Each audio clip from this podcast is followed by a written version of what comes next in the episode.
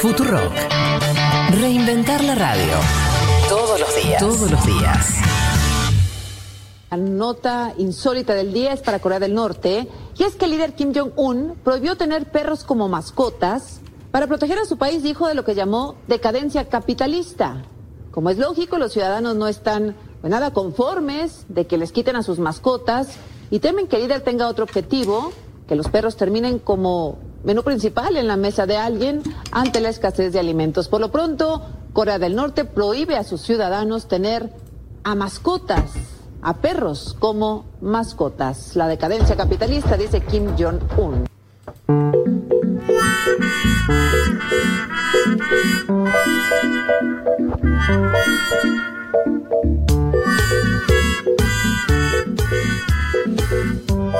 Y bueno, el comunismo es así, de momento llega, llega tu perro, llega tu mascota. Em, no sé. Yo no, no sé si está tan mal. Yo lo banco, es un lujo burgués, está claro. No banco la segunda parte, no la posibilidad de, de alimento. Ahí, ah, ahí, te jode más eso. ahí no, ahí ya es un límite moral que no estoy dispuesto a cruzar. Ahora, tiene razón, es un, es un lujo. Es un lujo burgués. ¿En qué, ¿En qué país comunista cabe?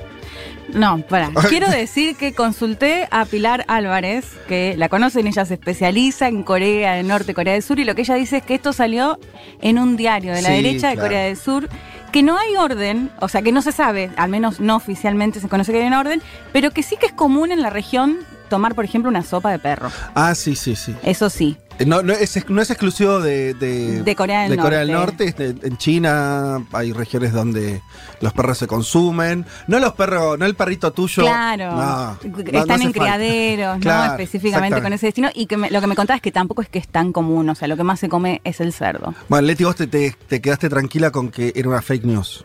Sí. Porque si no te veía que no te iba a gustar el chiste. No, ahí imagínate, es horrible que te digan que te van a sacar a tu perro Ahora, ¿qué es de tu burgués? casa para comer, es Porque horrible. hablamos de mascotas, ¿qué es más burgués? ¿El gato o el perro? Para mí es más burgués el gato. Decir, Eh, mm, yo creo que puede ser, ¿eh? sí. Para mí el perro es, es bien popular. De hecho, nin- a ver, a ver, tener mascotas no es burgués. La decadencia capitalista, dice, No, no. dice Kim. No, ese viene del fondo de los tiempos. Lo- lo- el hombre acompañado, cuando era nómade, ya lo, lo acompañaban lobos domesticados. Pero. Y, y depende también qué mascota, ¿no? Porque si vas y te gastas un montón de plata para No, comprar claro. una o tenés un perrito que encontraste en la calle, cambia un poco sí, la situación. Claro, te compras un gato Sí. criado en. Sí, Desde Corea del Sur nos ponen a hablar cualquier cosa de Corea del Norte. Estaba pensando que hace unos meses no- nos pusieron a hablar de la hermana de Kim Jong-un. sí. Por, por un posible deceso de- del líder norcoreano. El chabón apareció inaugurando una fábrica. Yo no descarto que aparezca con un Dylan propio después de todo esto. Sí. Porque, Eh, claro. Nos Va- comemos todas las curvas. Todas las digamos, curvas. sí. Además entra, yo creo, esto del perro fue a ver, a ver si está tan bien. Claro. Porque ya es como, bueno, eh, van a ir a buscar los perritos a las casas y, se lo, y, y lo van a convertir en hamburguesas. Es un nivel de Sí. maldad. Pero es verdad lo que, lo que decís. Para mí van probando hasta dónde el delirio entra y, eh, y uno lo consume. Y además, como realmente es un país bastante hermético, digo, uno tiende a, a creer, qué sé yo, ya está, te dicen el malvado, y bueno, y si va a sacarle a los perros a, a las familias para comerlo. Totalmente. También, eh, después de pasar todo esto, también leí alguna cosa. Eh, mm, eh, Flor Grieco, que también sabe Sí. del tema, salió a decir, bueno, chico, no. eh, no. Esto mismo que estamos diciendo. ¿Se comen perros Claro. en la región? Sí. ¿Son los perros eh, criados en las casas de la gente? No. Y además agrega un dato que tiene que ver con lo del lujo, que A ver. dice, en Corea del Norte, por la escasez de alimentos y demás, eh, la gente no anda con un montón de perros a los cuales le da de comer además. Claro. En realidad, solamente la élite de Pyongyang Claro. en los últimos años empezó a adoptar la costumbre de tener mascotas. Entonces, si vos, deci- si vos unís las dos cosas, menos sentido tiene que eh, Kim haga una requisa sobre los ricos de Pyongyang, que además de Claro. ser par- ricos o acomodados, Sí, la parte de, su élite política también, Sí. sería medio raro. Bueno, es que además, Fede, si te pones a pensar lo que pasa un, un poco acá, el alimento para perros, para perritas, eso está carísimo. O sea que también Sí. es bastante burgués tener un, un perro y alimentarlo al menos con alimento balanceado y eso. Eh, sí, pero ¿cómo entran? Eh? Porque ¿cuántos vimos nosotros esta noticia replicada en portales serios. Sí. Toda la semana. O sea, de noticias. Sí. Sin ningún tipo de. Cuando vos ibas a la fuente original, un diario de Corea Sí, del Sur. este show sin Ilvo, este Sí. diario de derecha que me nombraba Pilar. Pero era así como. Del sur. Donde también el límite entre la fantasía y la realidad. Cuando estás Hmm. en guerra, de hecho. Y es parte de la mística de Corea del Norte. Total. No sabe. Total. Eh, además, como es algo que yo no vi en la serie. En aquella serie Oh, qué momento. de aterrizaje Sí. de emergencia en tu corazón, donde yo tomo Pe- Pero para qué. Eh, no- los parámetros de ¿Qué qué fue Corea lo que no viste? ¿No tenían animales, no? Sí, había, había. Había, no había, en el pueblo. Incluso en el Sí, pueblo de Corea del Norte había eh, perritos dando vueltas por ahí Ah. y no había ningún eh, comisario del pueblo En llevándoselo. la feria, Claro. en la feria había varios, Fede. ¿Te acordás que hay como una feria? Y ahí había varios, me acuerdo. Eh, totalmente. Eh, pero bueno, qué sé yo. Fake por- news, viejo. Fake news, digamos eso, ha- hagamos una pequeñísima contribución eh, desde acá a por la verdad, por la equidistancia entre las dos Coreas, por la reunificación de las Coreas. si Y por querés. las mascotas, por los Y por perros las y por los mascotas. Claro. Incluso en Corea del Norte aman a sus mascotas. Entonces, así como se decía que los soviéticos se comían a los niños, ¿no? Digamos, eso es mentira. Y los gitanos, ¿se acuerdan? También. A los eso. perros. Claro, no, acá digamos, los, los coreanos del norte también quieren a sus perritos. que estamos defendiendo el derecho a ser libre. uma rígida política de controle da natalidade. I asked one of the top people in China. I'm going to deliver Brexit. Dicen que yo soy el presidente pobre. Pobres son los que quieren más. The International Monetary Fund is also a 信心和决心不会变。Предусмотрены выплаты на первый. nuestra gran nación. ¡Que viva México!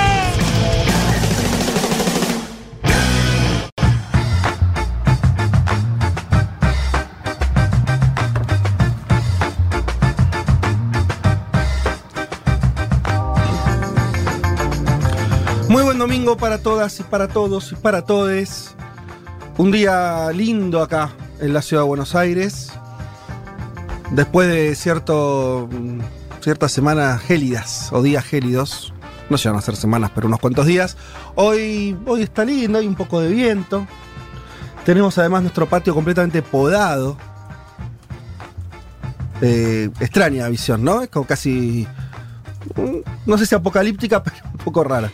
Todo el patio lleno de ramas y, y los árboles ahí medio. Pero además mucho verde todavía. ¿Viste cómo se mantuvo el verde en este patio? Sí, totalmente. No, no, no sé. Sí, es verdad. No, El invierno no avanzó, porque Hay acá. un, un poco de no aloe vera para pasarse en, en el pelo, un poco de todo podemos llevarnos de ahí también, en ¿eh? el pelo se pasa. Aloe vera en todo. No, bueno, chicos. Eso- ¿Alguien se encarga de ese patio, Fede? Te estaba diciendo esto que. eh, ¿Lo tenemos encargado oficial? Sí, sí, sí, Julia Mengolini se encarga de podar el, Muy bien, muy el patio personalmente, lo hizo ella.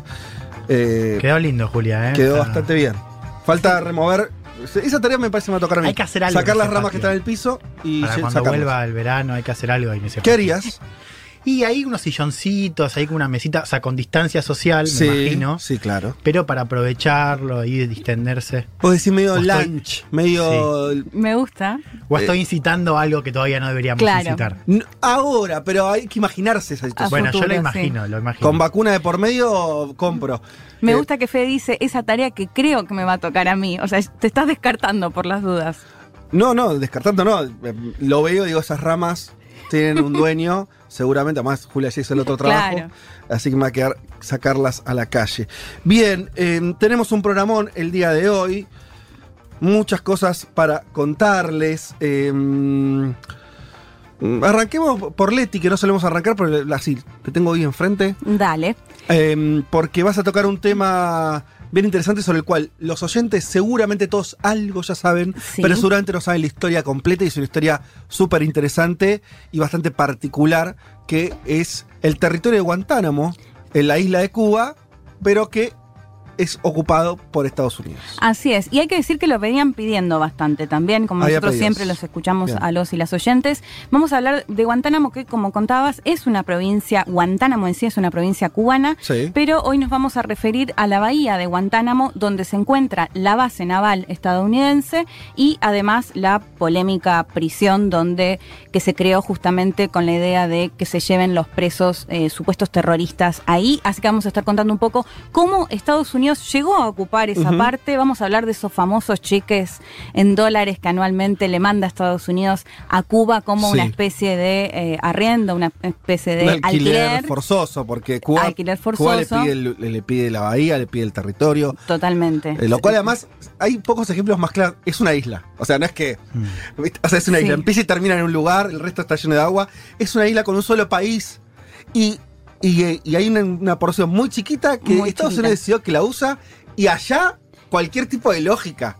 Muy chiquita, Eh, pero un lugar clave. no, porque no, está en el Caribe, obvio. está en la bahía, que es. Bueno, después les vamos a contar mejor. Dale.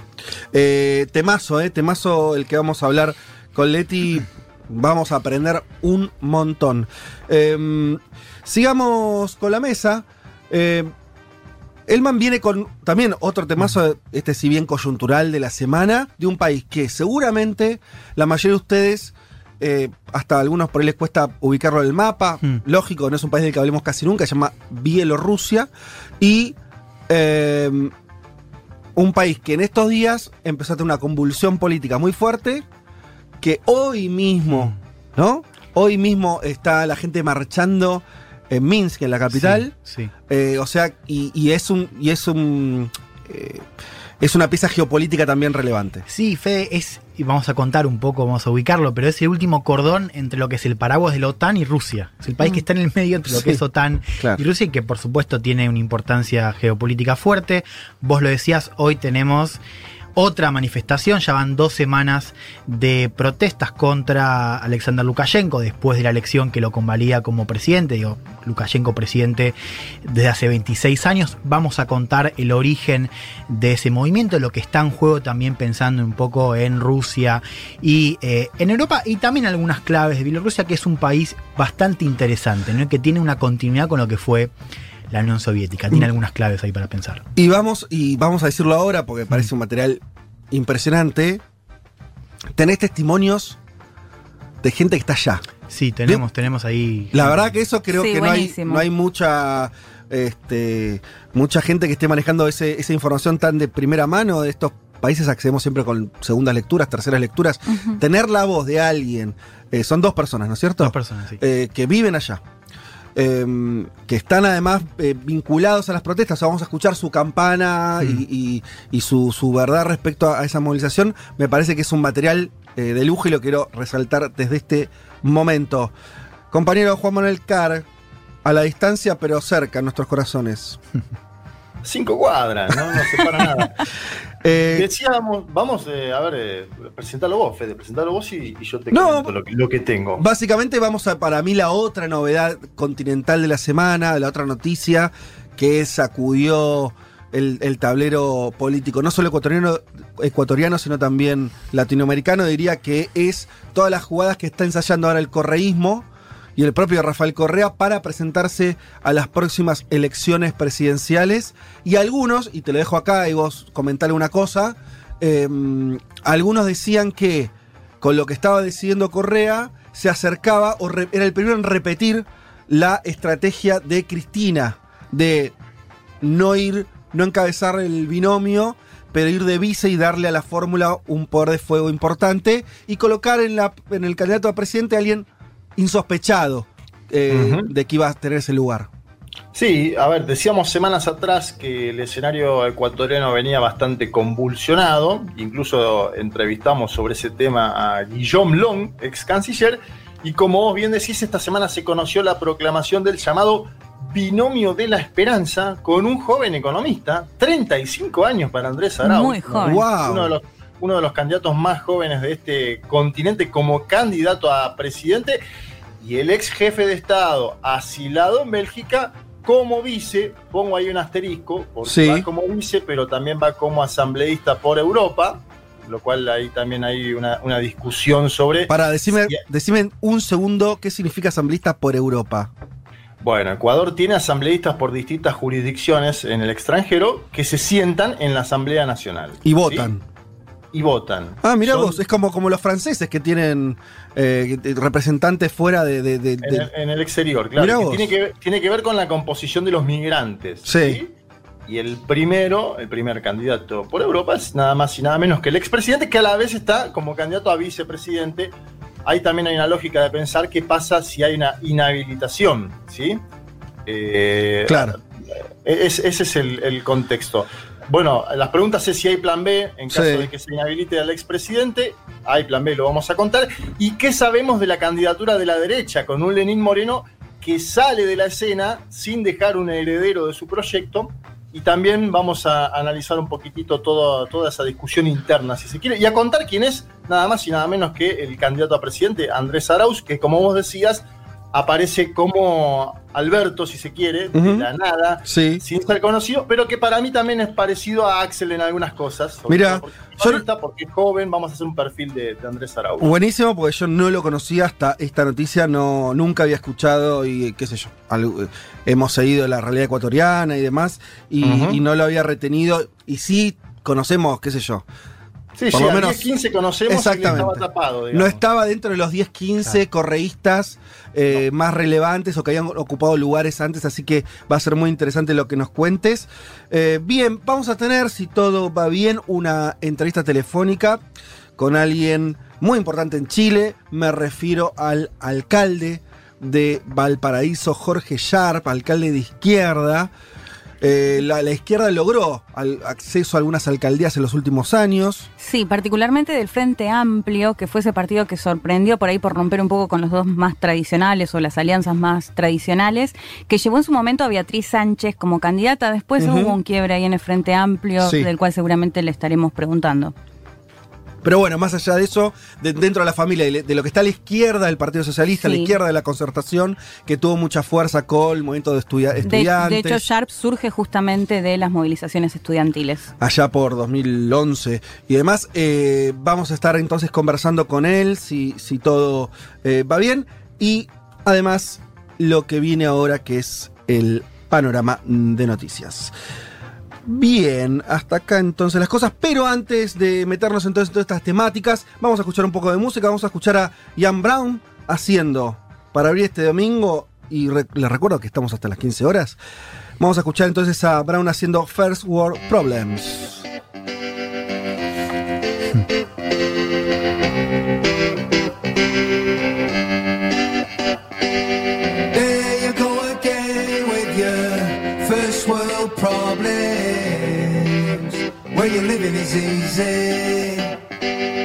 Messing up your mind, the daily grind. Gotta leave it all behind. Driving everybody crazy. Vázquez, Martínez, Carga. Hasta las 3 de la tarde. Un mundo de sensaciones. Futuro.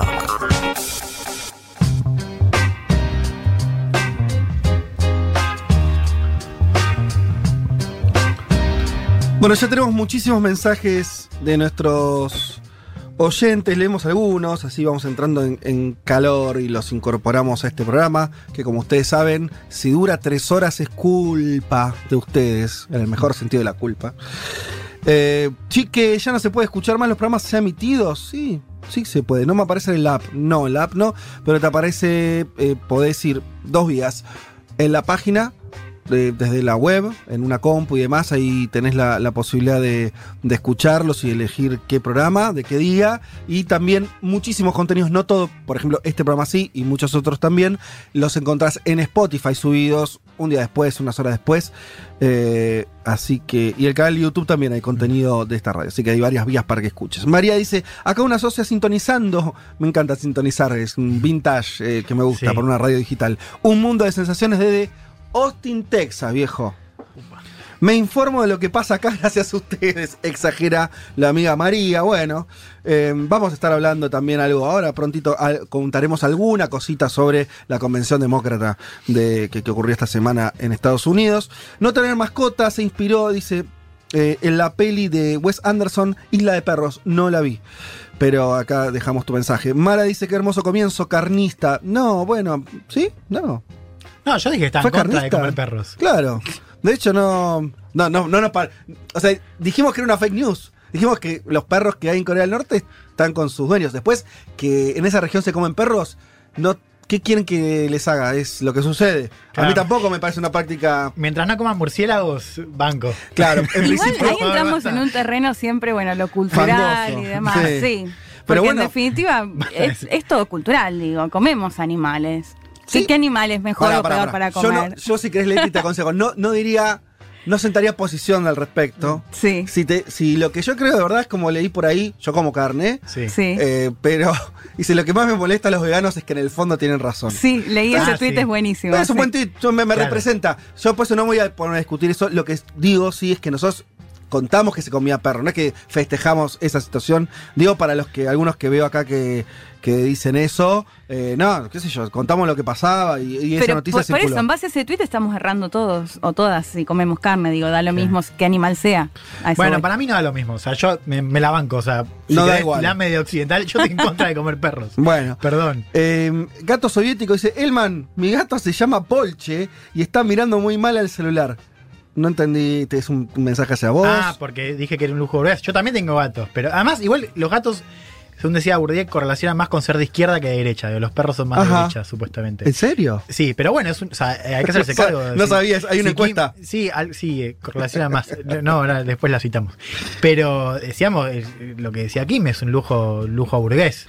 Stani dice, el perro del campo es de mucha ayuda y el gato para las ratas incluso más.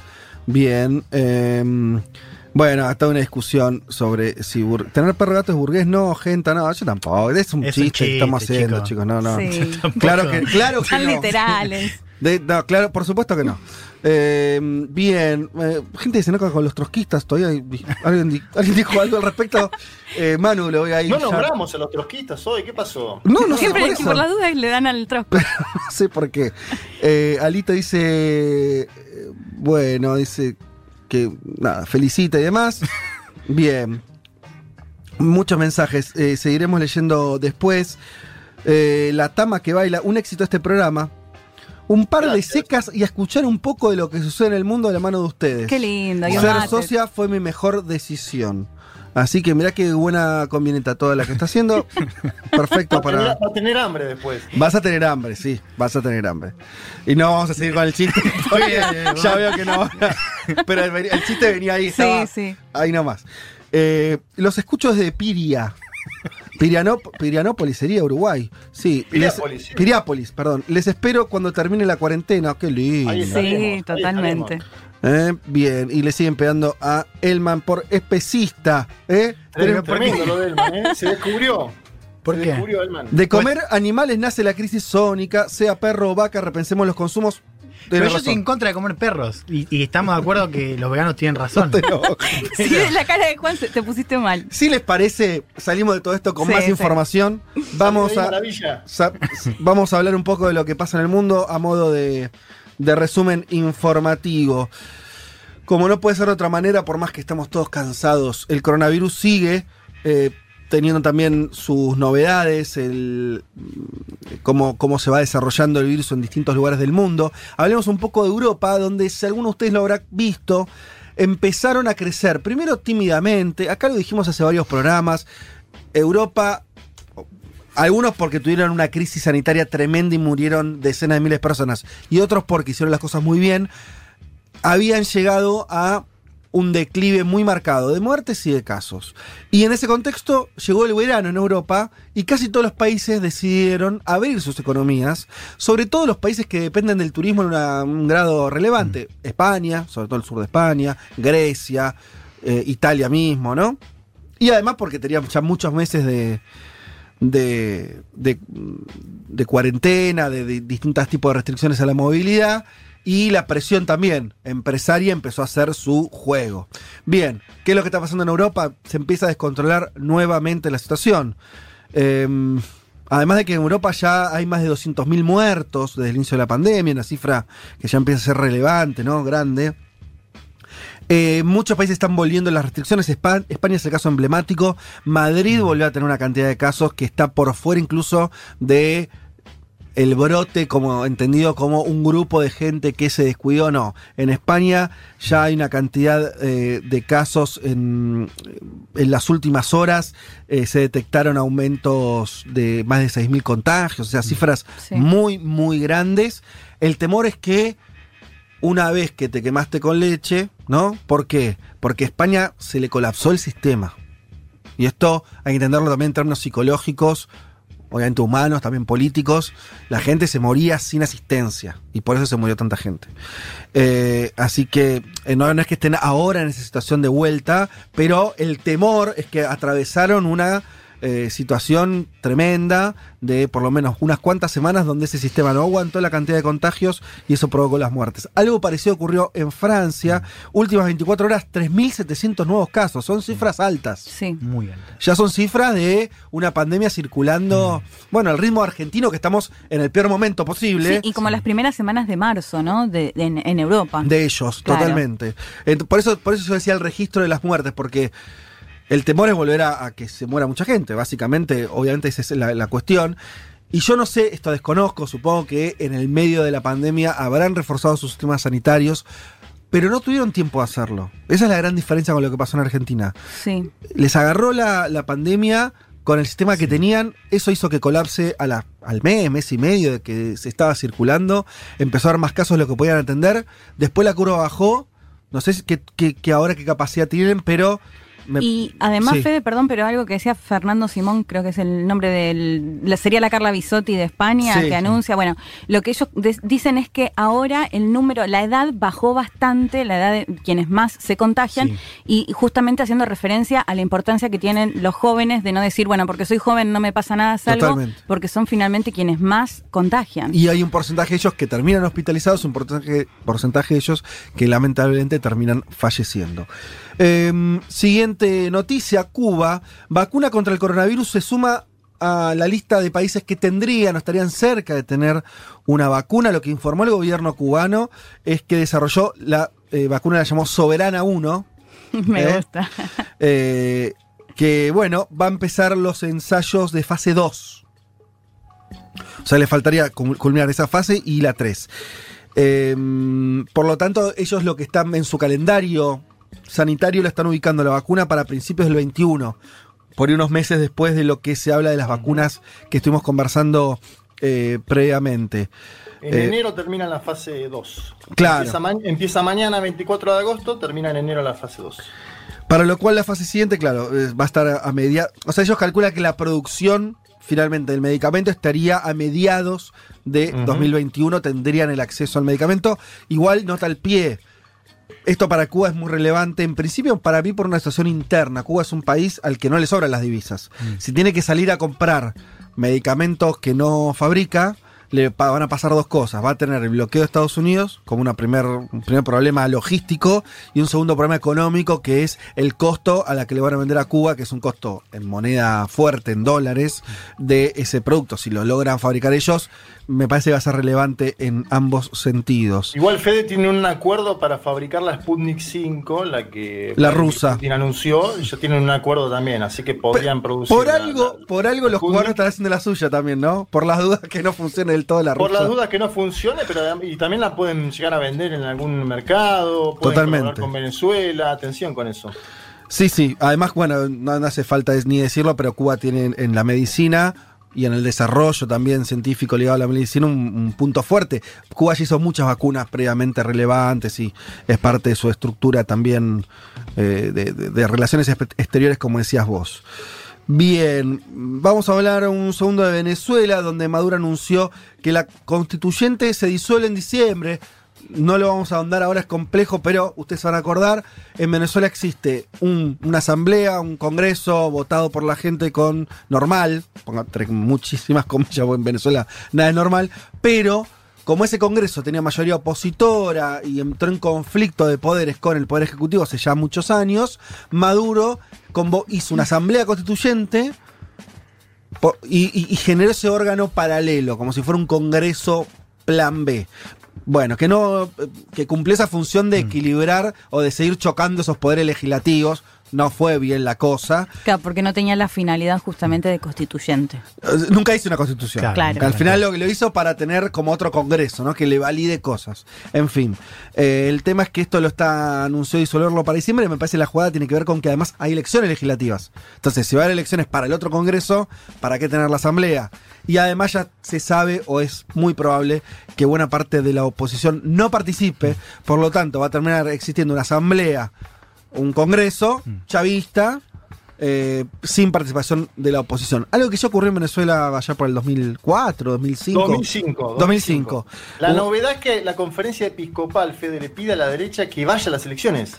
Ahí me parece que hay algo, un dato, y, y yo de- conversando con gente en Venezuela me dicen que no está del todo claro que la oposición no vaya, o un Bueno. sector de la oposición no vaya. Desde ya está claro que si para, para el gobierno Maduro no da igual, ¿no? Si no compite la oposición, va a ser un, un- un- nada, una, una situación política que va- le va a costar validarla fuera del país y demás. Y vuelve este dilema para la oposición de me presento o no me presento. ¿no? Sí, si, si uno viera.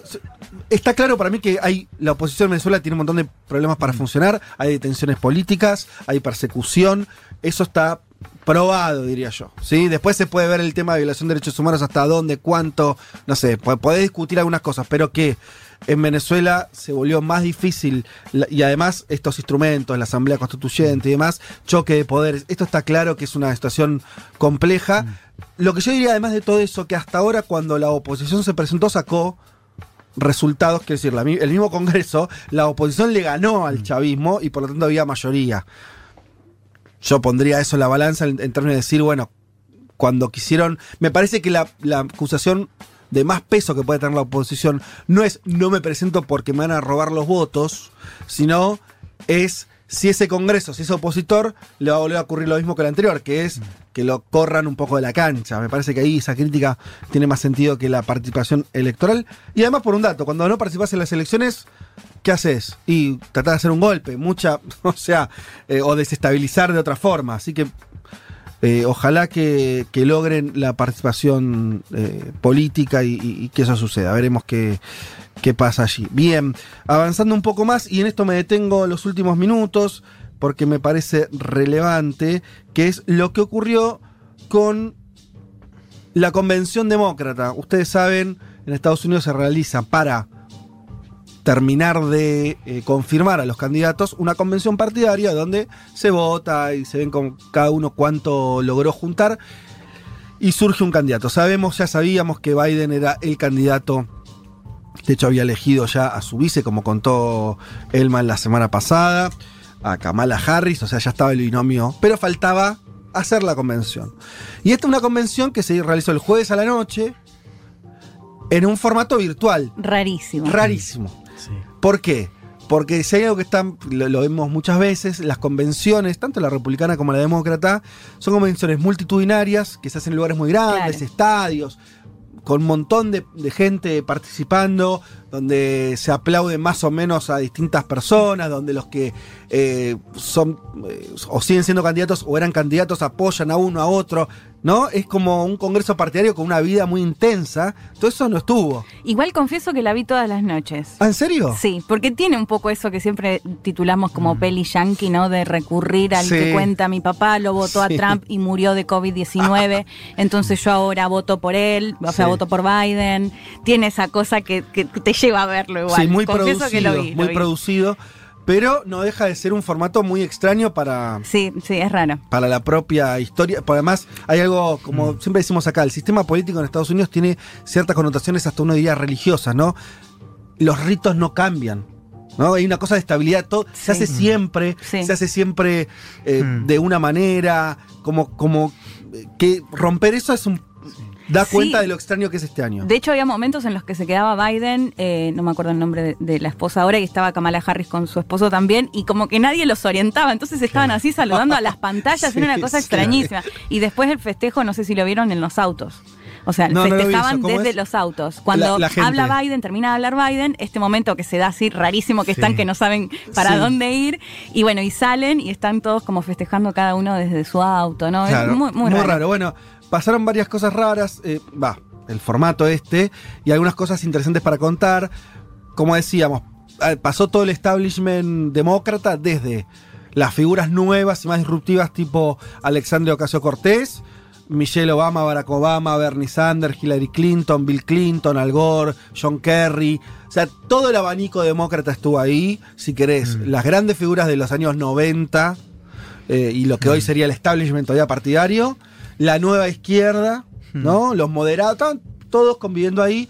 Es interesante que no todo el mundo tuvo el mismo lugar. para hablar. Sí, el tiempo. Y eh, hay un par de. Sí, hubo quejas de Ocasio Cortés, Sí. de los Sí. sectores latinos.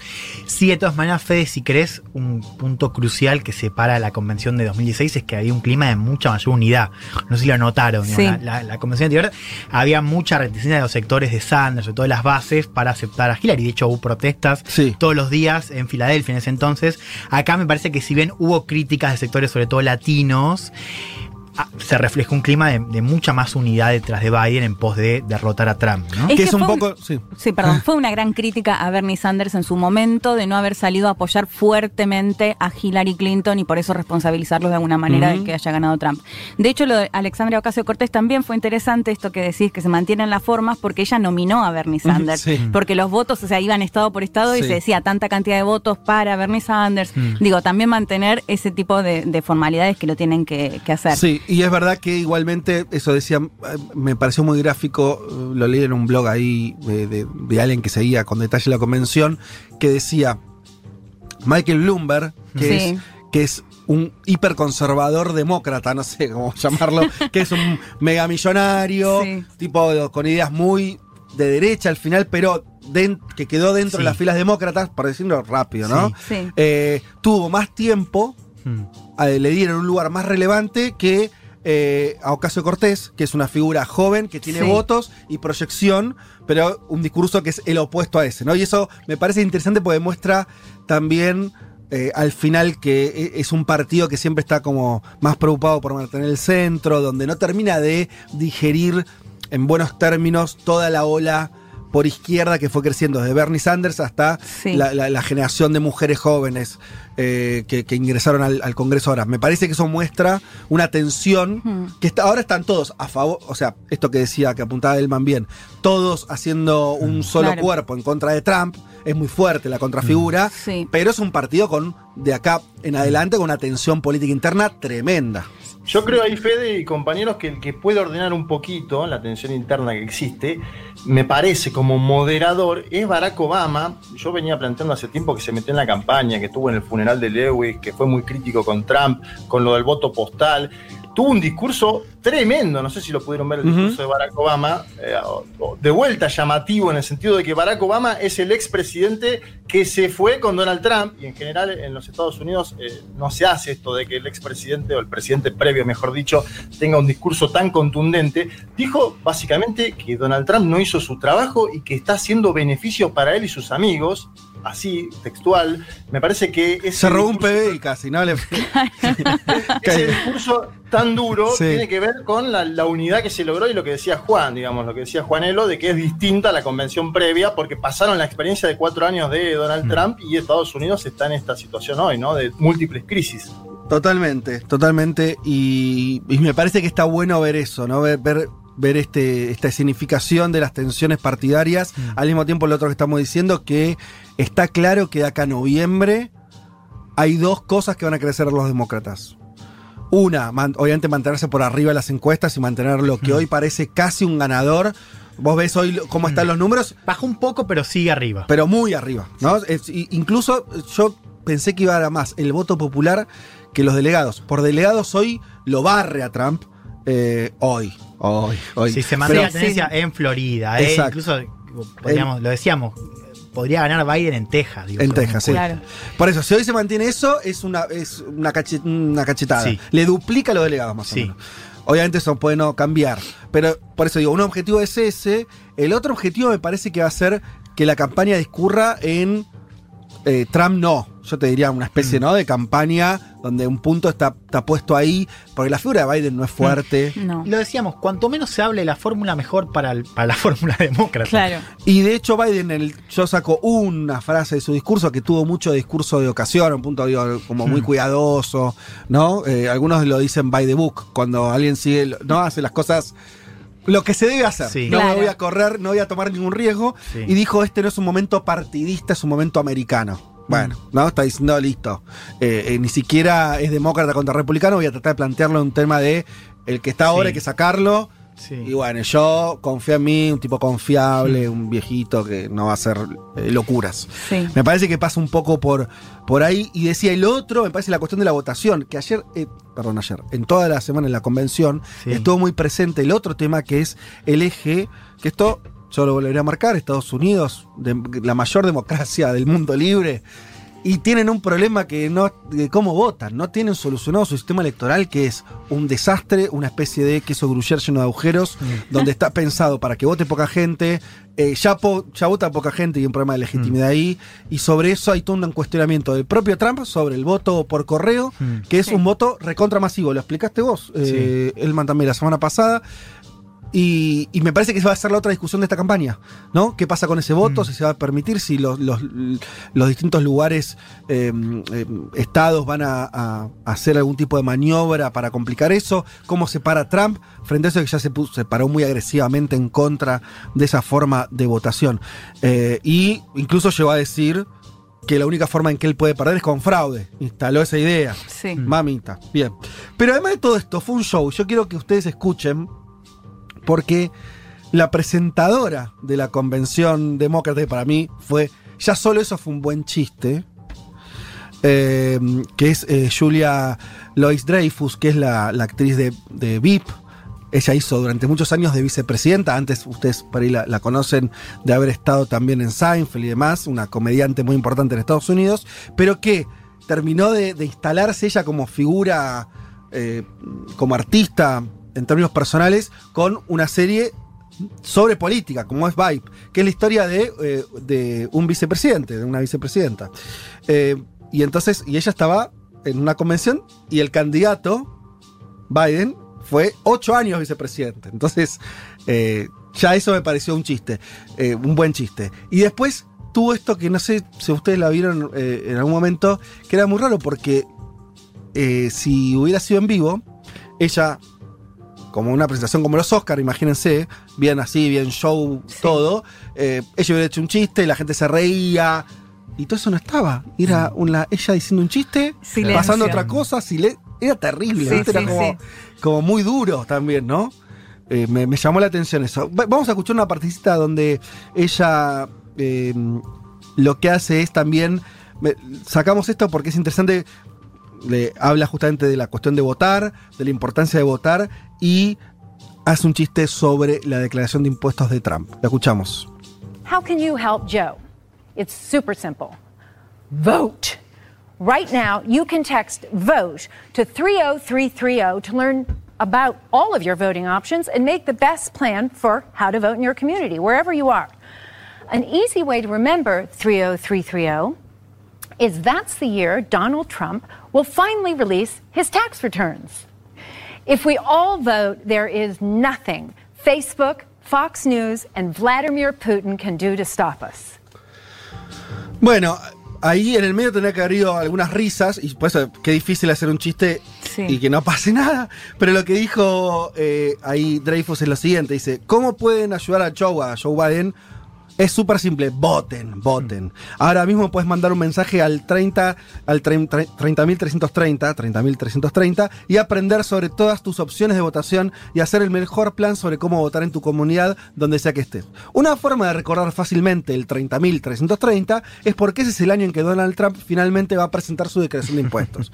que esta es una de las cosas que le reclaman a Trump, que sigue sin presentar su declaración de impuestos. Si todos votamos, termina eh, ella diciendo, no va a haber nada, ni Facebook, ni Fox News, ni Vladimir Putin que nos detengan. Que es de vuelta diciendo, ¿no? ¿Quiénes son los amigos de Trump? Ellos. ¿No? Eh, lo- lo- la cuestión de, de- de Rusia que estuvo más pre- más presente en la otra campaña. Sí. Pero bueno, quedó como una especie de. ¿Viste cuando.? De cuando- sombra. Sí, Sí. ya quedó la mancha, ¿no? Como que, que algo hizo Putin en las elecciones anteriores de 2016 y lo de Facebook y Fox, y Fox News es más nuevo. Sí. Campaña que dirigió Steve Bannon, que estuvo esta semana detenido. Esa es la otra novedad que, como para colocar también. Y que Donald Trump se hizo el tonto, que dijo. Hace mucho tiempo que no hablo con él, yo la verdad no tenía, porque a ver, hizo una estafa, un defalco, no, no, no podemos meternos mucho en el tema, pero es un defalco de 25 millones de dólares, Steve Bannon, a gente que- que aportó para construir el muro, y evidentemente eso también se metió en la campaña esta semana en los Estados Unidos de América. Eh, totalmente irrelevante eso que contás, por ya una, una figura caída en desgracia, pero que tuvo su momento de gloria y, y- e importante, ¿no? Sí, sí. Sobre todo, incluso todo eso que quiso atar con la derecha alternativa a nivel mundial, Bannon en, en su momento más, Hmm. más alto. Eh, ¿Querías decir algo, Juan, Cortito. sobre. la- Mañana arranca la otra convención, que es la convención republicana. En Carolina del Norte también va a ser un poco híbrida, ¿no? Con discursos digitales y discursos eh, en persona. Digo, solo algunas cosas para mencionar. Digo, se va, se espera ya un- una convención muy anclada en la batalla cultural que vos venís contando, ¿no? Esta cosa del enemigo interno, de la izquierda radical. Estuve viendo algunas de las, man- de las personas que van a hablar, una activista antiabortista súper conocida allá. O sea, se va a esperar este clima, ¿no? De eh, la izquierda radical, la amenaza contra Estados Unidos, la cuestión de los derechos sexuales y reproductivos como herramienta retórica contra los demócratas. Digo, atención. Es interesante lo que marcás porque vos lo que decís es que los así como los demócratas se pasaron a un lugar medio moderado y decir, bueno, todos contra Trump y yo qué sé, los republicanos van a consolidar su discurso de derecha dura. Van a ir con todo. Y una cosa, no sé si lo vieron, circuló bastante en redes, una foto de los oradores de la, de la Sí. convención y había como familia. cinco o seis eh, de, de la familia Trump. Sí, todo, toda la familia, los hijos. todos los Ahora, hijos, hay algo interesante ahí, que es, ¿ustedes se acuerdan la convención del 2016?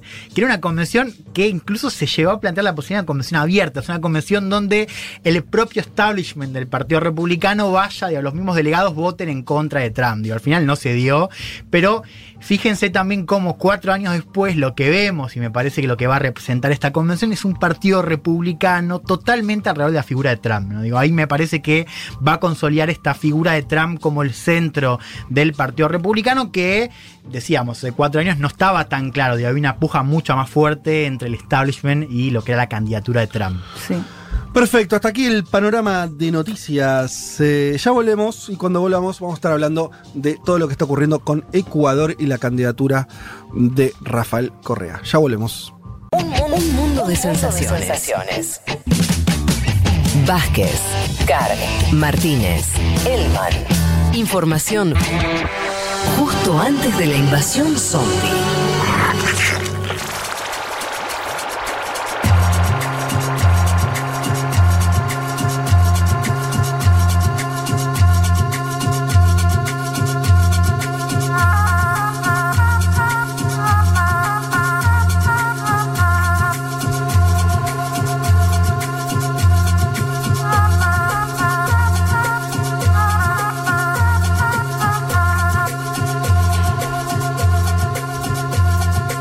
Les habíamos dicho que uno de los temas que vamos a tocar en profundidad tiene que ver con lo que ocurre en Ecuador, más precisamente con esta convocatoria cristinista, podemos decir, eh, de, em, del expresidente Rafael Correa.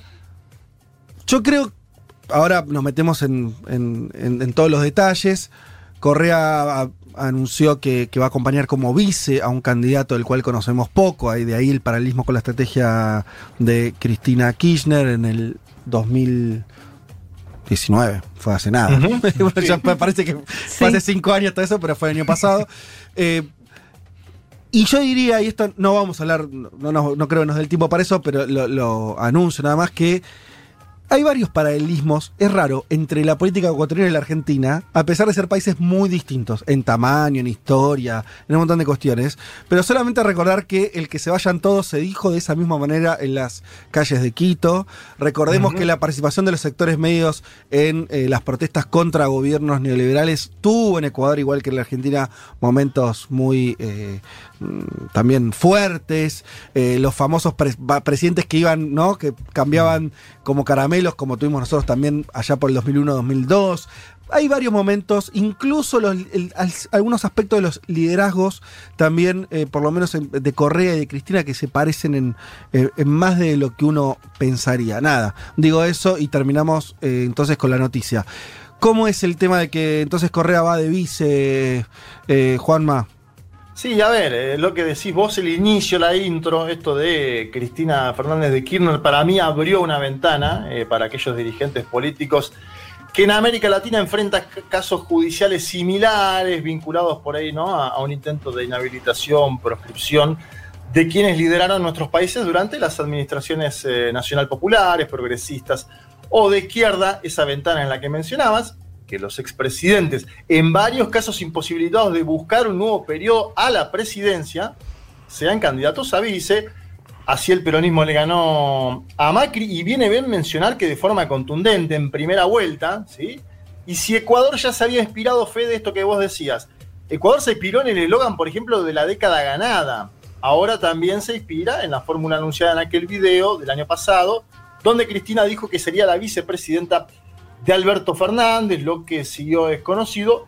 La búsqueda parece ser similar en un concepto que es un expresidente omnipresente en la escena política de su país, Mm. más allá de estar viviendo en Bélgica, Sí. que irá, que iría como candidato a vice o que busca ser candidato, visto y considerando la condena, todavía no firme, la condena a ejercer cargos públicos que fue apelada. A mí me dijeron desde Quito, pregunté, por eso ayer hubo, tuvimos con la producción que si le ponemos tal título, si no le ponemos tal título a la columna, me dicen, vamos a dar pelea para que sea candidato a vicepresidente, pero por las dudas tenemos preparado un plan B, ¿sí? Por las dudas de que se inhabilite. Claro, porque la, la primera pregunta que te iba a hacer es, ¿por qué le van a dejar ser candidato a vice si no le dejan ser candidato a presidente? Bueno, la candidatura a presidente él no puede por el plebiscito que hubo posteriormente a su salida a Bélgica, él no puede. Claro, el- Ahora, el, pre- el plebiscito no habla de la fórmula entonces, en principio. el habla de la presidencia. Claro. Él no podría ser candidato a presidente. Bien, perfecto. Ahora. Sí. Está condenado, todavía no con condena firme, a 8 años de prisión y a 25 años de inhabilitación para ejercer cargos públicos. La vicepresidencia es un cargo público. Eh, O sea, lo que va a decir él es que, ay, como no está firme la condena, no pueden inhabilitarlo hasta que no tenga una segunda condena, una ra- ra- condena ratificatoria.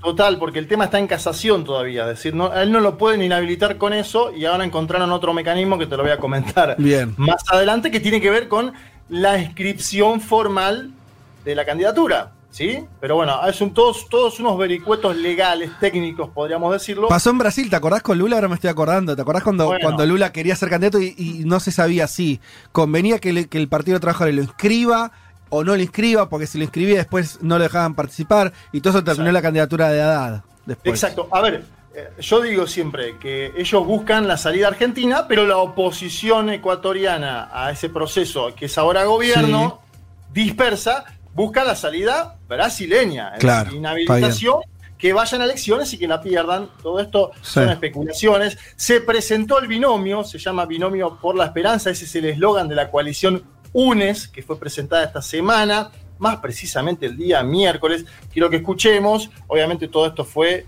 por videoconferencia, participaron periodistas ecuatorianos, eh, internacionales también. Vamos a escuchar el tono del expresidente aceptando ahora ser el vice de Andrés Arauz y después nos metemos en quién es Andrés Arauz.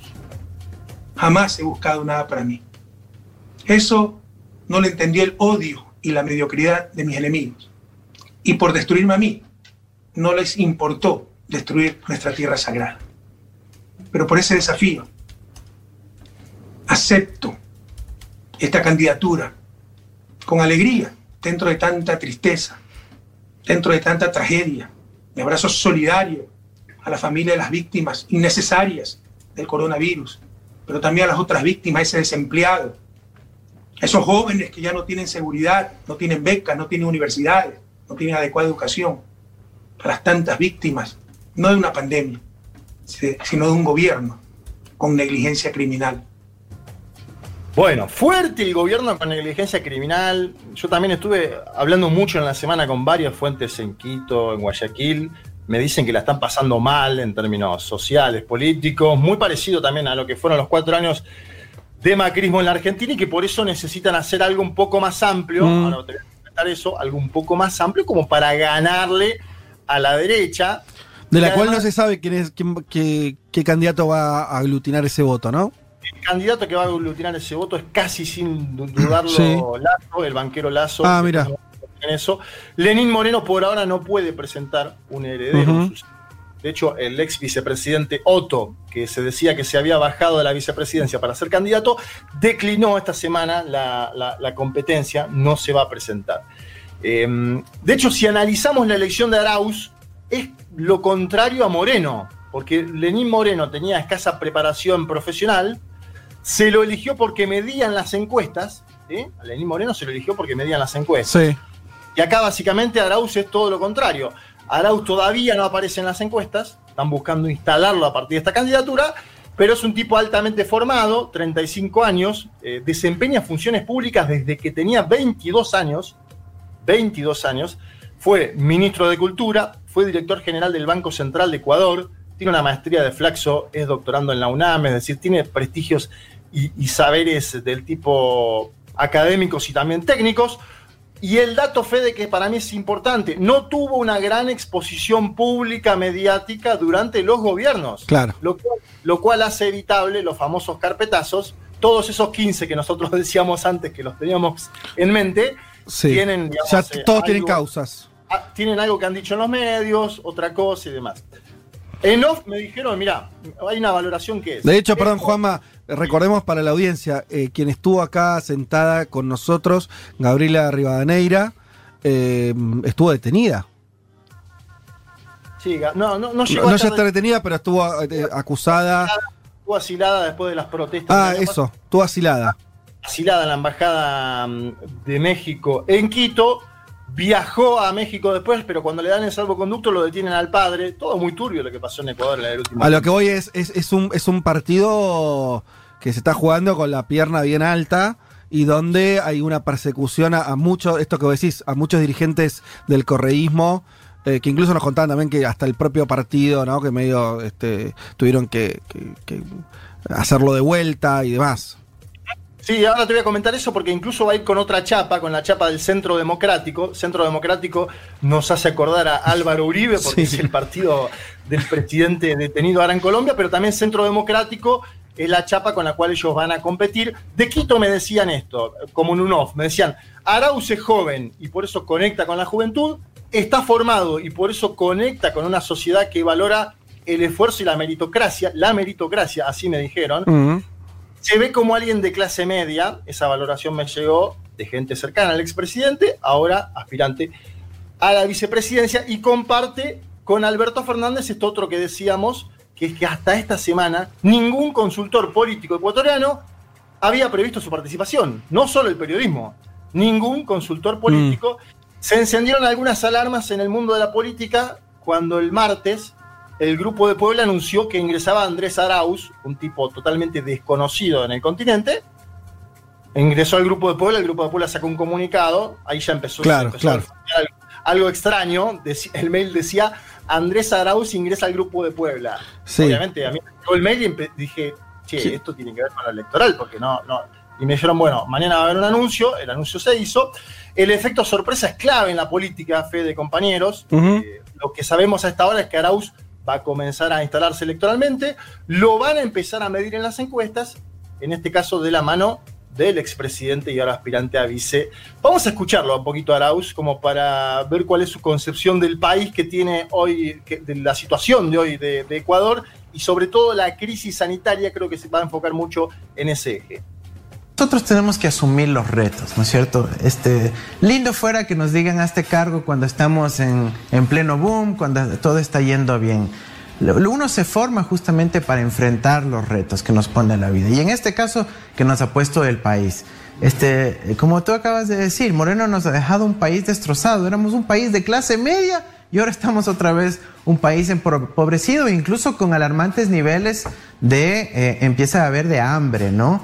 Este, tenemos una crisis sanitaria, el gobierno no da solución, no sabe cómo enfrentar esta situación. Yo creo que ahí, no solo desde mi contingente personal, sino de un gran equipo de profesionales, de servidores que aman a- al Ecuador, pero que también tienen una serie de redes y contactos a nivel latinoamericano e internacional, vamos rápidamente a poder desplegar ese instrumental desde mayo del 2021 para recuperarnos de la crisis lo más pronto posible. Fíjate cómo hablaba ahí Fede, compañeros, eh, de una serie de contactos con América Latina, Arauz. De hecho, en otra, en otra entrevista mencionó puntualmente vínculos con México, con Argentina y con Cuba para ver el tema de la vacuna contra el COVID-19. son países, México, Argentina y Cuba, con los cuales Lenín Moreno casi que no tiene vínculo hoy. Eh, entonces, si la semana pasada hablábamos en esta columna, en este programa, del eje Argentina-México y decíamos que necesitaba nuevos interlocutores para Mm. potenciarse, la elección en Ecuador parece poder brindar esa posibilidad. Vamos a ver qué pasa. Falta bastante para febrero del 2021. Y, Y sobre eh, todo, sí. No, te- te- te- se me ocurría el primer dato que vamos a tener que tener es cuando aparezca una primera encuesta que porque todo esto funciona si la gente que hasta ahora para mí se demuestra bastante sólido si el líder político, en este caso Correa, es candidato, aunque sea en una situación de, de- de acompañamiento, es una señal muy fuerte a cualquier electorado que es es como votarme a mí, ¿no? Básicamente eso. Ahora, El eso tiene es que funcionar. claro, y el tema es qué pasa si no, si a Correa no lo dejan presentarse. Sí. A mí me parece que el efecto político está hecho igual. Yo- o sea, no es lo mismo, no es lo mismo porque después hay, no sé, no, no, no, no tengo idea cómo es en, en Ecuador, pero en cualquier eh, situación de votación hay un momento de decisión que es, ves la boleta, aparece el nombre o no aparece, no, no da igual. Me parece que en términos políticos eh, es, es, es señalar con un dedo muy fuerte el candidato es él. De por parte de Ujú. Correa a otro. Pero bueno, habría que, no- habría que ver cómo funciona la sociedad ecuatoriana. Ninguna es igual, ¿no? Sí, a ver, a otra. hay- algunos datos técnicos que nos van a ayudar por ahí a pensar también en eso. Eh, la inhabilitación de la cual habla Juan Elman. A ver, dicen Sí. que el no- al no poder inscribirse de forma personalísima, no va a poder ser candidato, es decir, que tendría que hacerlo en las oficinas en Quito. Esto es una nueva normativa del CNE que está absurda y, y para puestos, para momentos telemáticos de la pandemia es absurda esta nueva normativa, pero la pone. Sí. Entonces, Pierina, que es hermana del expresidente y que va primera en la lista de diputados, otro dato, se ofreció a anotarlo en Quito. Dijo, ah, bueno, si no se puede anotar en Bélgica, yo lo voy a anotar acá. Ajá. Nosotros lo vamos a anotar. Otros juristas, esto ya es un debate, otros juristas alegan que él podría hacerlo vía consulado en Bélgica, ir al consulado ecuatoriano y decir, señoras, señores, yo soy candidato a vicepresidente. Bueno, como sea, si desde Bélgica se pensó la opción Cristina, es decir, ir a la vice e intentar garantizar una cantidad de votos, que es lo que vos decías, Fede, para Arauz, desde los sectores de poder concentrado en Ecuador quieren que pase la opción Brasil, que es inhabilitación eh, total al expresidente y que Arauz caiga en combate con otro candidato, como le pasó a Fernando Haddad con Jair Bolsonaro. El plan B para la vice es un periodista, un periodista que ayer perdió en las primarias del Centro Democrático, pero que fue inscripto. ¿sí? Hay un periodista de Guayaquil inscripto como posible candidato a la vicepresidencia y decíamos que el ex mandatario, el ex jefe de Estado, también aparece en la candidatura a diputados por Europa, ¿sí? que es un curul que sale, una- un, un lugar que sale. Eh, el candidato de la derecha, casi con seguridad, Sí. hoy va a ser Guillermo Lazo, el banquero Guillermo Lazo. Que ya lo fue, un- pesado. lo fue un par de veces, ¿no? Candidato a presidente. Ya. Sí, y per- fue- perdió con Moreno, es, un peso pesado de la política ecuatoriana. Perdió con Moreno, pero Moreno terminó implementando el programa económico más de lazo. Sí. Eh, A- a- acá te agrego una, algún oyente que preguntaba, dice, Eva dice, no entiendo. El presidente de Ecuador fue apoyado por Correa y después se dio vuelta. Sí, Sí. Eva. Si yo fuera Nadie lo ecuatoriana, entiende igual, Eva, quédate tranquila. si yo fuera ecuatoriana saldría a prender fuego todo, no a votar a Correa, no confería ni en Lenin ni en ninguno. Bueno, está bien. Después hay que después hay que ver si eso lo podés, hacia cuánto te acompañan a prender focos, o sea, después es más complicado, pero entiendo tu desconcierto. Es el que tuvimos No, todos. Va a haber un debate dentro del movimiento indígena, que es el que salió a protestar mayoritariamente. Ajá. Eh, el año pasado, ¿a qué candidatura apoyar? Pachacutic seguro va a hacer alguna candidatura propia. A ver, dentro de la derecha también hay candidaturas insólitas. Está Abdalá Bucaram. Mirá, qué lindo. Abdalá Bucaram tiene 68 años y se busca presentar nuevamente. Y un par de internaciones psiquiátricas. o sea. No, y acusado además ahora por el, es- al asesinato de, de un ciudadano israelí. Ah, bien. No sé si va a comentar vos. eso. No, no sabía. Juanma. Vos, Mirá. Fede, no- nombrabas a el, el 2001 ecuatoriano. Sí, claro. El helicóptero ecuatoriano. ¿Quién era presidente? Lucio. Lucio Gutiérrez. también se anotó. Lucio También. también, anotado. Digo, la mesa está Lucio, servida. Lucio sacó a uno y él fue sacado después. O sea, le pasó el- el- la doble a él. Karma. Él saca, de, de hecho, a, a Mawad, si no me equivoco. eh, Maguad, que era, Maguad era asesorado por eh, Jaime Durán Barba. Vienen, vienen siempre a decir esto. Claro, claro. A ver, sí, llegó con eh, Lucio, llegó con apoyo del movimiento indígena y después termina O sea, eh, para, para, para no dispersarnos, estás diciendo que por un lado hay que ver qué hace el movimiento indígena, importante en Ecuador, aunque políticamente siempre hizo jugadas esta, o medio minoritarias, ¿no? Con candidaturas propias que no tienen después muchos votos y una relación tensa con Correa. ¿Qué otra, qué otra, qué otro gran apoyo, qué otra, qué otra movida ves por ahí? No, me parece que a, partir de ahora se, se empieza, va a ir por un lado la candidatura de Lazo creciendo y va a ir por otro lado la candidatura de Arauz creciendo. No veo, Mm. hoy te digo esto, falta para febrero, pero yo no veo grandes espacios para alguna candidatura intermedia en el Ecuador de hoy. La verdad que no lo veo. Me parece que van a terminar decantando en un balotaje y vaya uno a saber lo que pasa en un balotaje. Falta muchísimo igual para eso. Hay varias jugadas que todavía no conocemos de ambos lados, ¿sí? Por eso yo también te decía que puede ser candidato a la Asamblea Nacional. Y finalizo con algunos números de encuestas. A ver. Eh, una, una encuesta que hizo CELAG que me pareció interesante, que es que 7 de cada 10 ecuatorianos considera que el gobierno de Moreno podría haber hecho más en la pandemia para evitar muertes. Nosotros trabajamos en este programa lo que fue No, un desastre. el colapso sanitario en Guayaquil. De hecho, se está hablando de que hay 21.000 muertos más que el año pasado en Ecuador, Sí. que nadie sabe las causas. Esto vos en un momento trajiste cifra, Fede. Ahora ya son 21 muer- 21.000 muertos más que el año pasado, que se desconocen las causas. Evidentemente, el COVID-19 debe haber tenido algo que ver con eso. De una población Según- de 10 15 millones, ¿cuánto tiene Ecuador? Algo así. Una población muy menor a la Argentina, Chica, digo, chica, para digo, eh, no poder explicar 21.000 decesos es fuerte. Sí. 9 de cada 10 ecuatorianos manifiestan haber perdido económicamente durante estos meses. 9 de cada 10. Por eso la candidatura de un banquero hay que ver cómo pega en ese sentido. La mitad de las y los encuestados manifiesta haber pedido créditos o algún tipo de endeudamiento para solventar la crisis y predomina además un clima de sensaciones mayoritariamente negativas sobre las perspectivas a futuro. En ese contexto, una candidatura como la de Arauz, económica, puede tener perspectivas, ¿sí? Eh, puede tener perspectivas. Yo creo que hay un gran problema que es para Ecuador, y lo decimos siempre acá, es la, la dolarización. En, otro, en otro país vos podés imprimir y más o menos solventar la crisis. De hecho, lo que está haciendo en Brasil Jair Bolsonaro, y por eso Bolsonaro crece en las encuestas, en Ecuador no se puede hacer eso, pero indudablemente se necesita un plan económico que no sea el del FMI para que esa economía vuelva a funcionar. Me parece que Arauz en eso tiene los contactos, tiene la posibilidad de pensarlo, es economista, y como sea, tenemos que seguir eh, bien atentos a los movimientos electorales, porque digo de vuelta, van a pasar varias jugadas más.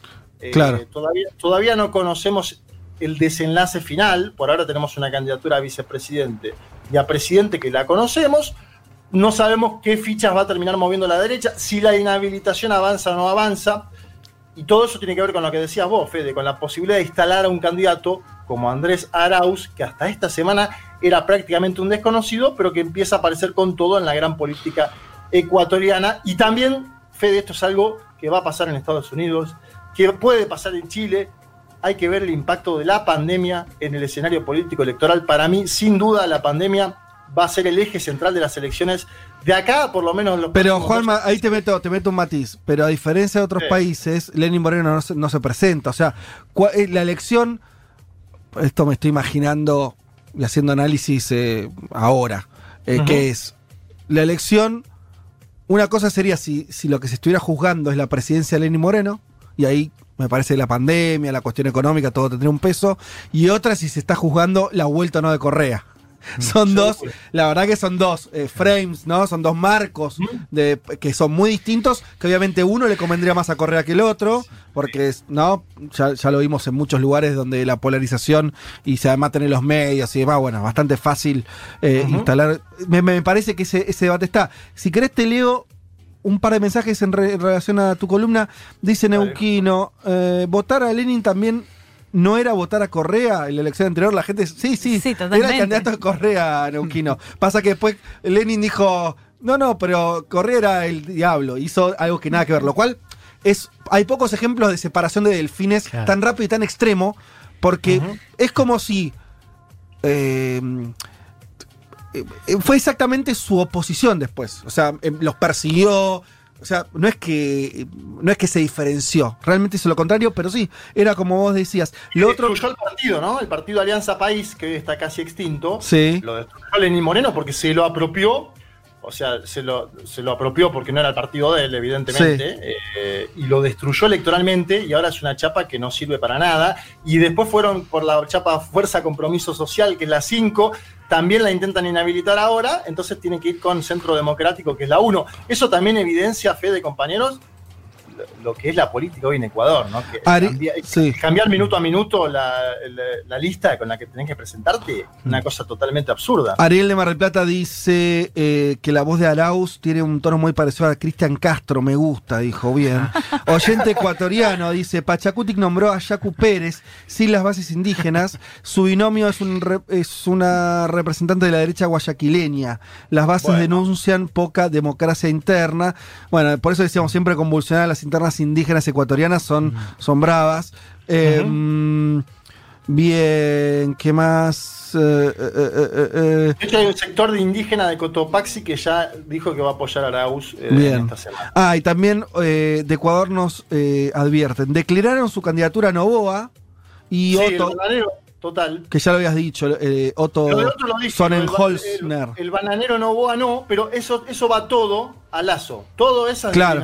Bueno, por eso el oyente, claro, el oyente dice toda una señal de la derecha como de cierto agrupamiento, ¿no? Eh, así que, bueno, en fin. eh, si, si no tenés nada más para agregar, este, damos por cerrado tu columna. Nada más, compañeras, compañeros. Vamos a seguir porque esto Obvio. es minuto a minuto. Así es. De todos los países que hoy existen en el mundo, solo 22 no fueron invadidos por Gran Bretaña al menos una vez en su historia. Ah, delicias del primer mundo.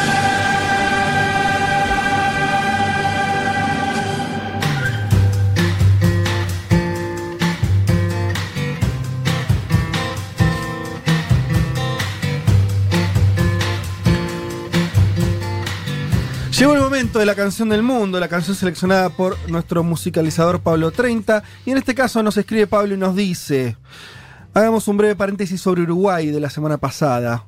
Leti le preguntó a Mujica, y acá eh, nos sirve de pie para felicitarte, Leti, y a todo el equipo que realizó la entrevista a Mujica en Crónica Anunciada. ¿Fue el jueves? El jueves, sí. El jueves mismo. Gracias. Un notón, un notón. Un notón, ¿eh? Sí, porque además fue una. re- rebotó mucho. Pegó en las dos orillas. Sí. Sí. Bueno, como decía Juanma, ¿no? Acá pegándole con el tema de que bardeó a los chetos que van a Punta del Este y desde allá, que, que a mí me sorprendió, no sé si ustedes lo habían escuchado antes, esto que dijo Mujica de si tuviese 40 años menos me sacaría la ciudadanía argentina. Cuando Tremendo. lo escuché dije, uy, lo van a matar por esto. Yo, yo si soy Guado de Pedro le mando ya mismo Un documento. documento de identidad. Sí, no, y además tiene. Bueno, hay. sa- ¿Sabes lo que estuvo bueno? Que lograron, obviamente vos y, y también eh, la mesa de crónica, eh, hacerle. Porque nosotros sabíamos que las entrevistas radiales no le gustan a él particularmente, nos costó con mucho conseguirla, ¿no es cierto? Eh, de hecho, cuando nosotros viajamos a Uruguay también tenía que ver con que cuando queríamos sacarlo por teléfono, decían, no, pero Pepe, por teléfono. Sí. Y aún así, con esa. Sa- Sabiendo eso, fue una entrevista que estuvo buena y que donde él me parece se sintió cómodo para Se contar. estaba relajado, eso, sí. eso. Eh, porque también es un, Hubo cas- momentos de es un cascarrabias el viejo. Y a los gritos, a ese Ah, momento me lo guardo en el, en el corazón. ¿Cómo fue? ¿Vos no te escuchabas bien? Yo no estaba a casa, yo estaba en mi casa Claro, y no se escuchaba bien porque yo estaba a través de la, de la aplicación. Sí. Y entonces él no me escuchaba, entonces yo le empecé a gritar para que me escuche y él, yo a él lo escuchaba perfecto, pero él me empezó a gritar también creyendo que yo no lo escuchaba. Así que nos empezamos a Hermoso, gritar los dos. No, buenísimo. Eh, y además, bueno, siempre, viste, me parece que es una de esas figuras ya que trasciende muchísimo la coyuntura. Pero nosotros estamos acostumbrados a figuras políticas. En los últimos, hablamos de Correa recién, es un tipo que fue- es importante hace 15 años. Lo va a hacer en los próximos 20 muy probablemente la política ecuatoriana. Lula, Cristina, no sé, hay, hay gente. Me parece que Pepe está ubicado incluso en otro lugar por, por la edad que tiene, porque es la por la historia que tiene atrás, porque me parece que él es visto por los propios uruguayos, los propios frente amplistas también como una especie también de, de figura simbólica. Hmm. eh, todavía, ¿no? Como un poco ya por arriba, por ahí ciertas ren- rencillas del momento. eh, pero. Y donde por ahí está en un momento también más reflexivo que de llevarse al hombro la, la- la acción política cotidiana del Frente Amplio, de la izquierda uruguaya. Entonces me parece que eso, Sí. cuando uno, ¿no? Cuando, Y no sabes la cantidad de gente, eh, de oyentes que escribían diciendo que se habían largado a llorar escuchando la entrevista. O sea, a ese punto, Mirá. pero muchos y muchas. Bueno, felicitaciones una vez más por eso. Eh, volvamos a, a lo de Pablo 30. Entonces, él, justamente, haciendo alusión a la entrevista que le hiciste a Mujica, el tema del cariño de los porteños. ¿Te acordás que también habló de eso? Eh, y con- vos le preguntaste, eh, ¿no? Sí. que lo habíamos hablado acá, que Juan me había pasado el audio de plaga, claro. que, que si, si los porteños éramos odiados o no en El, el- amor no correspondido. Eso. Esto es que a nosotros nos encanta Uruguay Claro. y los uruguayos con los porteños. eh, Bueno, al menos los porteños o por acá cerquita. Exacto. ¿Qué dice Pablo? Entonces, eh, y él contestó que estaban podridos de los chetos de Punta del Este. Porque dijo algo así. No, no uso la palabra de chetos, No, pero, no. pero bueno, los que van a- al este, ¿no? Y eso sí, medio que lo- lo- los. Pero después, con, con el resto de los argentinos, muy afectuoso. Dice, pues bien, dice Pablo, los lugares que recorrí en Uruguay, porque todos fuimos a Uruguay casi, Sí. eran campings. Siempre me gusta charlar con la gente y recuerdo que me hablaban más de Tinelli y hasta del Nacional B argentino que del fútbol uruguayo o la tele uruguaya. Pasa mucho. Sí, sí, sí. Mucha, mucho chimento argentino se consume ahí en Uruguay bastante. Sí. Es Eh, difícil de ver el fútbol uruguayo también, ¿eh? Un fútbol muy eh, áspero Claro. visualmente.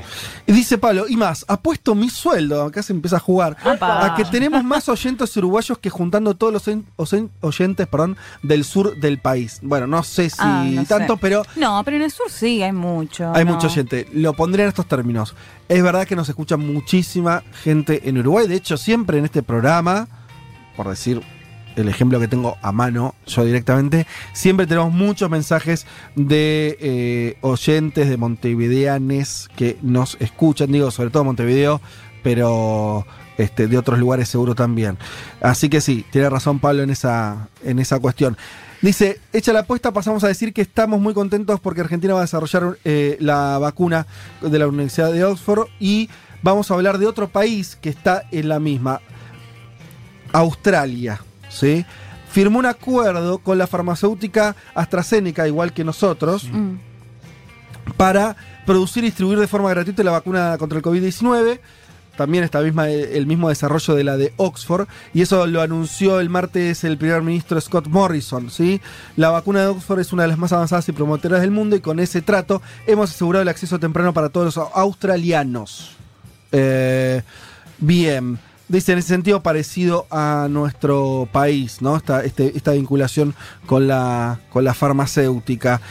Y eso le da el pie a Pablo. Lo de Uruguay lo dejó como una intro que no. eh, ahora estoy viendo que no conectaba con el resto. Quedó ahí. Quería decir buscando. eso. Sí, no, y a mí me interesa saber igual en la apuesta quién se quedaría con el sueldo de, de Pablo. T- tampoco lo sabemos. Si ganamos. Creo que- Ahora estoy dispuesta a buscarlo, no sé Claro. si se puede. Ahora querés jugar. claro. ahora, querés, ahora querés el sueldo de Pablo. Che, no, eh, él quería hablar de Australia. Dice, si hablamos de música australiana, sabremos que es eh, una, una de grandes bandas. Es muy cierto lo que va a decir ahora, donde hay muchas bandas que pensamos que son yankees y son australianas. ACDC es un gran ejemplo. Mm. Eh, gran banda. Ah, es verdad, total. Sí, eh, también este, Men at Work o Jet, ¿sí? Bueno, y en- al final son bandas australianas. Bien, vamos a escuchar a, a un artista también de culto importante, que yo tampoco sabía que era australiano, estamos hablando de Nick Cave, ¿sí? Nick Cave and the Bad Seeds, la banda que lo acompaña, eh, lo define como rock y post-punk con una eh, sintonía con lo internacional fluctuante. Quizás allí ese sonido característico sin frontera, porque Nick Cave se mudó a, de Melbourne, en Australia, a Londres en 1980 y ahí, bueno, hizo una carrera eh, que también lo llevó a Alemania, Brasil, Inglaterra, pero bueno, sus orígenes son australianos. Bien, lo que le interesa contarnos a Pablo es que mm, Dice, me interesa ahondar que con esa personalidad encriptada que tiene Cave, logró una forma de comunicación con sus seguidores mediante un blog donde él escribe, que lo hizo en 2018. Eh, y en el blog parece, es una especie de confesionario donde él le pide a la gente que le haga preguntas y la gente, y él, y él le responde. Eh, por ejemplo, cuando le pregunta por las canciones, sus canciones, él dice, siempre he encontrado una gran motivación en la idea de que he vivido mi vida con un anhelo. Llamémosle Dios, pero probablemente no exista Dios. Siento que mis canciones son conversaciones con lo divino, que al final podrían ser simplemente balbuceos de un loco hablando solo.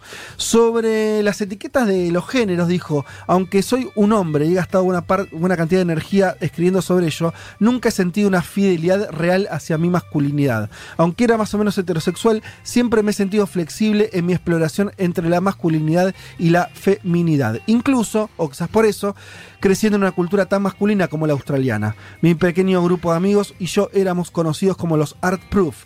De hecho, el término nos gustó y nos fuimos apropiando de cierta estética queer y extraña. Mirá eh, todo esto de qué, qué interesante. Y finalmente termina Pablo contándonos que eh, le preguntaban si tenía miedo y él respondió, supongo que si buscara mis monstruos debajo de mi cama, eh, ahí sí estaría Trump, también delincuentes cibernéticos, mirá la ensalada, algunos radicales izquierdistas neomarxistas, le molestan a Cave, armas químicas, nazis de derecha, Putin, eh, y una explosión nuclear, un meteorito, una capa de hielo derretida, montones de animales de granja asesinados, Roger Waters, no, no conozco la interna, y algo y, y- y mal tiempo, dice, pero me gustó esa especie de, que tiene. de Trump, monstruos que tira abajo de la cama, heterodoxos. A mí, a mí Le me gustó verlo de más o menos más. heterosexual. Ma- Está buena, ¿no? Más o menos heterosexual. Sí, Eh, pero lo más probable es que me encontrase a mí mismo como un monstruo, porque la mayoría de los monstruos con los que hemos que lidiar fueron producto de mis malos pensamientos y generalmente de mi propia creación. Ya metidos entonces de lleno en esta cabecita interesante que es la de Nick Cave, australiano ahora eh, aclarado por Pablo 30, vamos a escuchar una canción eh, que se llama... ¿Cómo se llama? Ah, Nature Boy se llama la canción, puede ir sonando. Ya la podemos ir poniendo. Ahí va. Del disco The Liar of Orpheus, lanzado en el año 2004.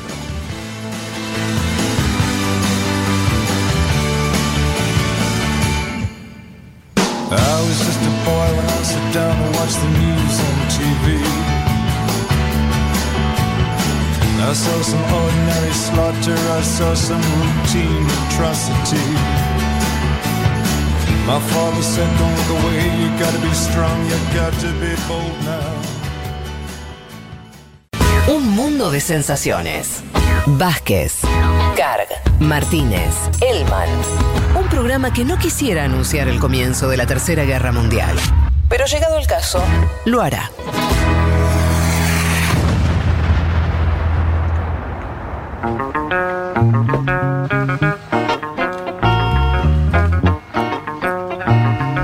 Acá es cuando, siendo la una y media pasada ya, en la, en la anterior versión de este programa ya faltaban 20 minutos. Estaba diciendo, bueno, que voy a morfar, Claro. que voy a almorzar y ahora falta un rato. Encima Hay que- tenemos, llega un olor. Y llega un olorcito. Asado tremendo, ahora lo estoy no, sea- sintiendo. no- no sea perro ni nada de eso, pero. Eh, mirá, no. Insiste, insiste en meterse como si, como si nuestra audiencia eh, no le importara y eh, estuviera todo bien. Em, uy, la cantidad de mensajes que hay. Este, bien, a ver, leemos rápidamente algunos. Ah, mira, nos cuenta la interna, esto lo voy a leer porque me interesa. Nick Cave lo mandó a cagar a Water, dice Juan, porque hace un par de años este promovía boicot para no tocar en Israel. Y Cave medio que le dijo, yo toco donde quiero. Ah, o sea que hay una... Pero no sabía que para ponerlo tan Ah. al, al lado de... No, de Trump. Roger Waters de la vida. Pero- nazis. Eh, mirá vos. eh, Locos lindos, dice Tonio. Los sigo desde hace meses y Nature Boy del genio Nick es lo mejor que jamás pasaron. Saludos desde Lille. ¿Lille? Francia. Ah, Lille, Francia. qué lindo. Qué lindo. Eh, bien. Bueno, mucha gente comentando la columna de Pablo y las cosas que veníamos hablando también antes. Dice Diego de Uruguayo, toda mi vida discutí sobre la nacionalidad uruguaya. Una gran mentira. Somos una misma nación, carajo. Eso sí, la pequeña escala y el viejo valle nos permitió ser un estado laico y portal de avanzada. Bien. tenés razón, Diego, sentí orgulloso de eso porque eh, en ese sentido es una tradición la uruguaya y una particularidad que nosotros no tenemos. Y bien vale, bien vale esa, es- esas dos cuestiones, lo de la escala humana, que es lo que tiene Uruguay, que es tan hermoso, que aún estás en el centro de la capital y aún así hay una escala eh, humana que nosotros perdimos, por lo menos en, en- en el AMBA. eh, y, y la cuestión del vallismo también interesante. Bueno, los, los seguiríamos leyendo, pero tenemos que seguir avanzando. Vamos a meternos, si les parece, amigas y amigos, en lo que nos vas a traer Elman hoy, que tiene que ver con la crisis en Bielorrusia. Decíamos, algo que nos queda, un país muy lejos. En la semana para preparar el tema eh, comentábamos eso, cómo lo acercamos. Y yo creo que hiciste el laburo periodístico más importante que se puede hacer al respecto, que es, ah, ¿vos querés que yo te traiga a Bielorrusia acá? ¿Vos querés que la gente no escuche como diciendo, uy, eso dónde está? No sé qué, ¿sabes qué? Te voy a traer testimonios de gente que vive en Bielorrusia. Yo no lo creía y Elman cumplió. Y en español. Ah, Y y en, y español, wow. Qué bien. Ahora, después vamos a eso, pero si querés acerquemos. No puedo un entrar por ahí porque me parece que es un dato a remarcar. lo Sí, que totalmente. Tal Pero cual. bueno, acerquemos también un poco a Sí. Bielorrusia, que cuenta una historia particular. Bielorrusia fue parte de la Unión Soviética, pero a diferencia de las otras repúblicas postcomunistas, la transición fue bien diferente. O sea, Bielorrusia no se abrió a la ola de privatizaciones como se abrió en las otras repúblicas. Es un, un país que tiene, por un lado, una economía muy estatalizada, casi un 70%, se especializa además que es una economía que le va bien en términos comparativos. Hay un nivel de vida en Bielorrusia, esto me lo comentan, incluso lo vamos a tener, vamos a escuchar a uno Sí. que decía, a mí, yo soy obrero, a mí me va bien, ¿no? eso es muy impresionante. Esas Muy las dos impresionante. cosas, esas que está contando, no sé cuántos ejemplos hay de países. Primero que vayan mantenido la, la planificación Mm. estatal, muy pocos. Pero que además, con un alto nivel de vida, Alto nivel de vida, sí. eh, un alto nivel también de empleo, mucho empleo público, pero servicios públicos Sí. eh, también muy, muy accesibles. eh, y también tiene algunos guiños, digo, no sé, en, en Bielorrusia, además se especializa, esto también me parece, es interesante también la, la- la historia, digo, Sí. en producción de maquinarias, una, una gran, la, la fábrica más grande de tractores, Ajá. produce también fertilizantes, ¿no? Es una, una economía muy dependiente de Rusia, también es una... pero es con un- cierto desarrollo industrial propio, me Sí, decís. sí, que viene No de es que esa exporta época. materias primas nada Y más. que, como decíamos, a diferencia de otras repúblicas, se mantuvo ¿no? bajo la esfera estatal. Ajá. ¿no? Y después tenés, vos en todas esas repúblicas tenés una, una arquitectura soviética muy fuerte. Sí. El dato es que Bielorrusia siguió construyendo después. De hecho, se cambió incluso la bandera para mantener el símbolo de la OSA. Ah. Siguió produciendo simbología soviética Mirá. aún después de la disolución de eh, la Unión Soviética. ¿No? Y eh, de hecho tenés algunos detalles que a mí me llaman la atención. La KGB allá se sigue llamando KGB. Ah, bueno. De hecho, claro. cuando se cuenta estas protestas, que decíamos van por dos semanas, un actor central es la KGB, ¿no? que se sigue llamando eh, de esa manera. El arquitecto, digamos, el responsable de esa continuidad y esa estabilidad también económica se llama Alexander Lukashenko, es presidente desde 1994, gobierna hace 26 años, es la única figura política que se conoce prácticamente en el país y hoy vive, decíamos, el peor momento desde su llegada al poder. ¿Cómo nacen estas protestas que decíamos hoy mismo están sucediendo? Ya van dos semanas, bueno, hace dos semanas tuvimos los resultados de, la- de las elecciones, la Sí. Comisión Electoral le dio el 80% de los votos. ¿no? Un resultado que para la gran cantidad de manifestantes es un resultado ridículo, digamos, que no se condice Ajá. con lo que está viviendo el país. O sea, lo que dicen, lo primero que dicen los manifestantes decís es que no existió ese 80% y es, que, que es un hubo resultado fraude. ridículo. No hubo observación electoral. Es un resultado que también desconoce la Unión Europea y los diferentes países Sí. eh, de la Unión, pero le da 80% a Lukashenko y 10% a la oposición. Ahora, hay una historia interesante ahí del contexto de las elecciones. Fíjense una cosa, Lukashenko cuando se presenta de un sexto mandato, se ocupa, previo digamos, a la elección, de encarcelar o exiliar a los principales opositores. Era un banquero que venía midiendo bien, lo termina encarcelando, un ex diplomático lo termina exiliando a Rusia y a un bloguero, pues un youtuber muy conocido, también lo encarcela. O sea, los tres candidatos, o que apuntaban como candidatos, lo, los, los saca de la competencia. Ahora, interesante, se, se presenta la esposa de este bloguero, ¿no? Una profesora de 37 años que se llama Svetlana Tijanovskaya, totalmente desconocida, se presenta para reemplazar la candidatura de su esposo Preso. preso. Dice, yo me voy a presentar, voy a, eh, si gano, mi, mi plataforma es esta. Gano, libero presos políticos y convoco a elecciones libres. Ok. Y esa fue la voz de, de la oposición que es interesante porque es un movimiento liderado por mujeres. Ajá. Porque eh, la- esta candidata, Tikhanovskaya, recibe el apoyo de la esposa del ex diplomático exiliado y de la jefa de campaña del banquero. O sea, son tres mujeres Bien. que se, eh, que se enfrentan a Lukashenko en una campaña que, según los, los resultados oficiales, saca el 10%, pero no, de, no, no se cree. o No, hay una discusión de si ganó o no, pero lo, la que- lo que está en discusión es que ese resultado de 80% es totalmente eh, inverosímil y de ahí estallan estas protestas. Hoy Tikhanovskaya, la, la candidata que yo les mencionaba, está exiliada en Lituania, se tuvo que exiliar, estuvo tres horas desaparecida el lunes, digo, el día después de la elección desaparece. Sí, fue, fue rarísima esa situación, Muy ¿no? raro. Eh, termina sacando un video en YouTube donde se la ve leyendo un comunicado donde pide aceptar la- el resultado y parar eh, con las protestas. De hecho, se mencionaba que había sido coaccionada, que estuvo amenazada por, no, con sus hijos. Finalmente termina exiliándose a Lituania, donde ahora está liderando. Ahora eh, sí convoca las marchas. Ahora sí, sí, sí está eh, convocando a las marchas que decíamos llevan dos eh, semanas y que han tenido un resultado realmente brutal en términos de represión policial.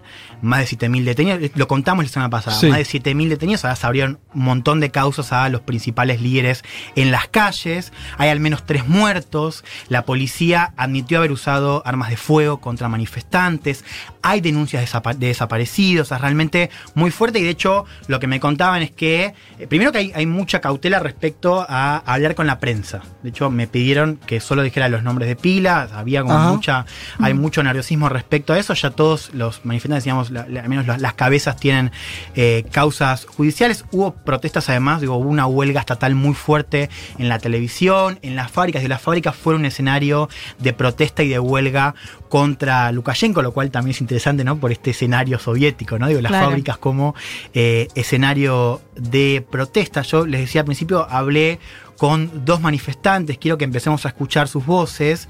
Ahora quiero que escuchemos a eh, Xenia, que es eh, una manifestante que vive eh, en Minsk. Me contó esto acerca de por qué está protestando hoy. ¿Por qué? Para, para, para comprender un poco más el contexto de las entrevistas. Eh, mm, son personas. Son personas de Bielorrusia. Sí. Eh, hablan en castellano. Sí. Porque. Están estudiando español. Yo Ah, lo conocí. bien. eh, eh, después, eh, esto fue gracias a Dan, no sé el apellido, se llama Rulo de Viaje. Sí. Que conocí a un profesor venezolano, profesor español, que tenía Sí. un montón de. Claro. Entonces ahí O sea, contacto. gente de Bielorrusia que estudia español Sí. y que participa, que son sectores medios, para también Sí, entenderlo. medios. Bien. Después vamos a escuchar un obrero. Ahora quiero escuchemos a una profesional que es Nia. Esto me dijo acerca de por qué se está movilizando hoy en Bielorrusia. Estoy cansada de vivir en el país donde nadie puede decir su opinión si es diferente de lo oficial. Estoy cansada de la misma persona en la tele, básicamente el único político que sabemos, maleducado, ignorante, mentiroso, quien está dispuesto a todo para mantener su poder. Estoy cansada de los problemas económicos, las eh, devaluaciones de la moneda nacional, de los precios desproporcionado altos y de los salarios bajos, por ejemplo, de mis padres.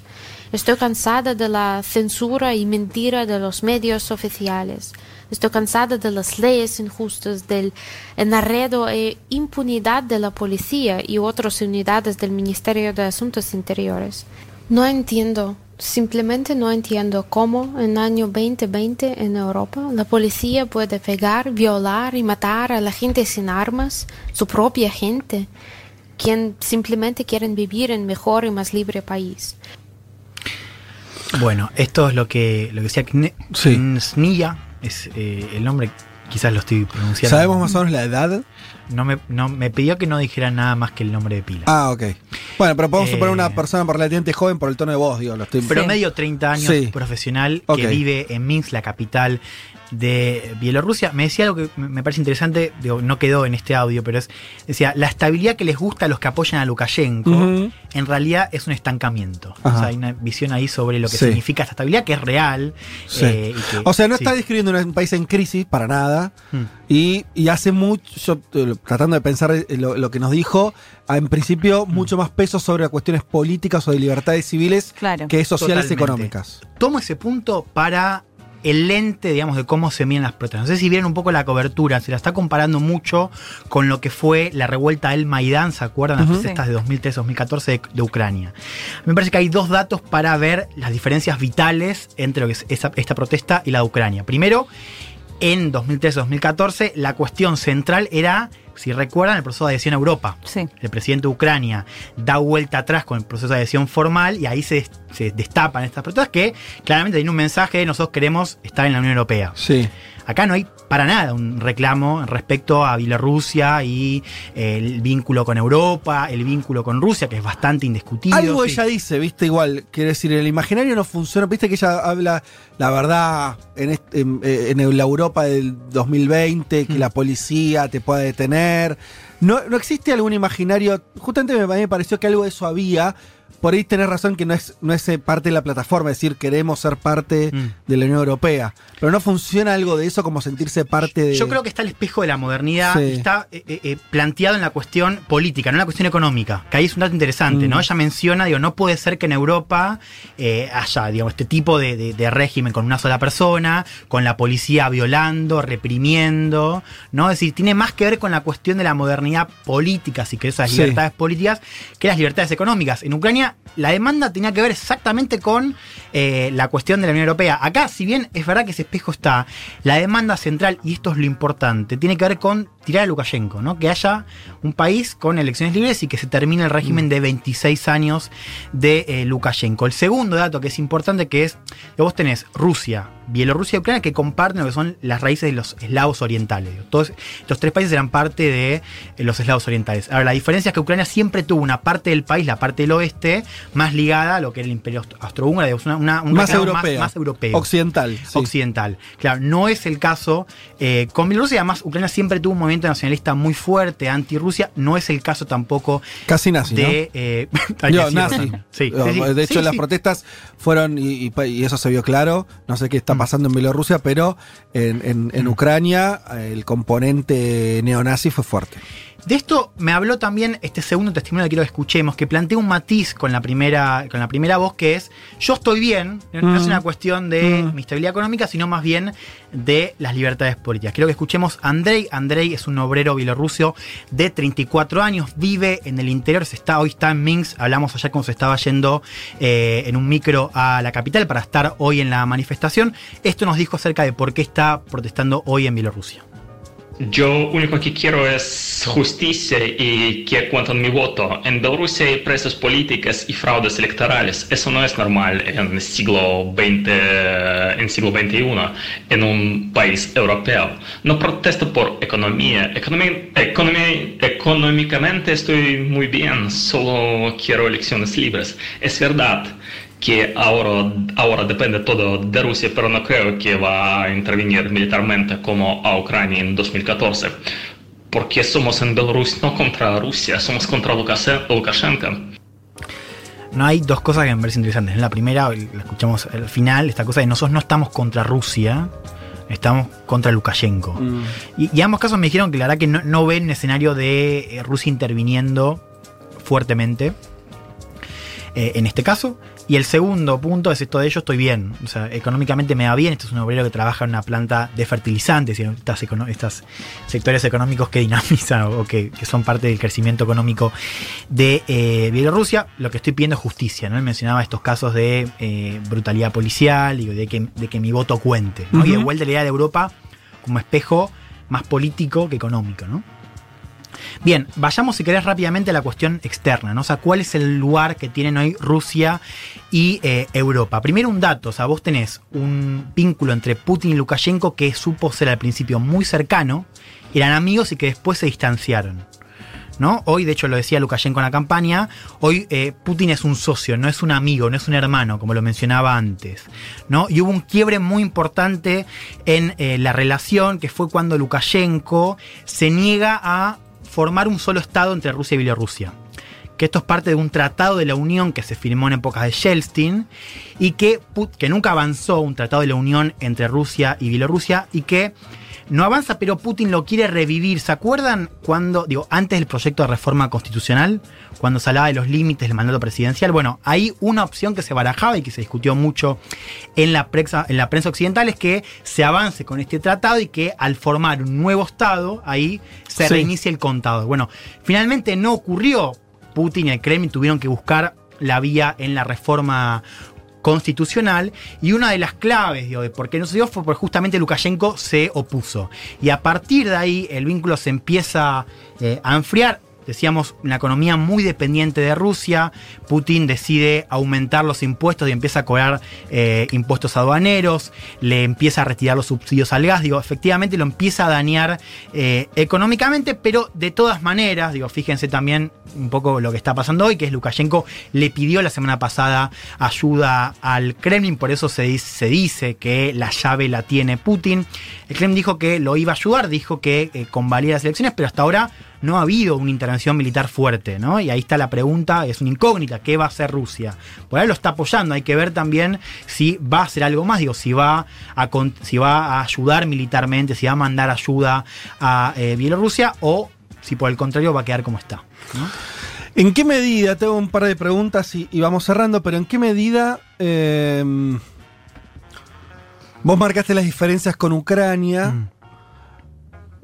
Pero en muchos de estos países tuvimos, en un momento se lo llamó la- las revoluciones de terciopelo, Sí, que son mo- movilizaciones, o sea, la defino muy, a lo bestia, pero que sería movilizaciones muy intensas desde el punto de vista de las calles, con eh, en general donde se refleja más la opinión de sectores medios y donde el, el eje de la cuestión es más, eh, como también veíamos que ocurría acá, más política que social económica. Y último punto, las revoluciones de terciopelo, y lo notaba también algún oyente ahí, con vínculos, y con esto no, no es que quiera hacer como una conspiración, simplemente vínculos polit- de intereses políticos donde intervienen también eh, Europa Occidental, a veces Estados Unidos, o sea, donde también juega ese interés de, entre comillas, arrebatar un territorio a Rusia eh, y sacarlo de esa órbita. ¿Cuánto decís que, se- que esto es un capítulo más de eso o no? Que hay intereses extranjeros eh, para, digamos, separar eh, o para generar quilombo, vamos a decir, en el patio trasero de Rusia, lo hay. Ahora, la diferencia muy importante, perdón, entre eh, esas revoluciones y lo que pasa ahora en Bielorrusia es que el vínculo con Rusia es mucho más estrecho. O sea, Sí. que realmente ahí, incluso esto lo, lo ha dicho. Hoy salió, ayer salió una entrevista de Borrell, que es el, el- el jefe de política exterior de la Unión Europea, Sí. diciendo: eh, Lukashenko es Maduro.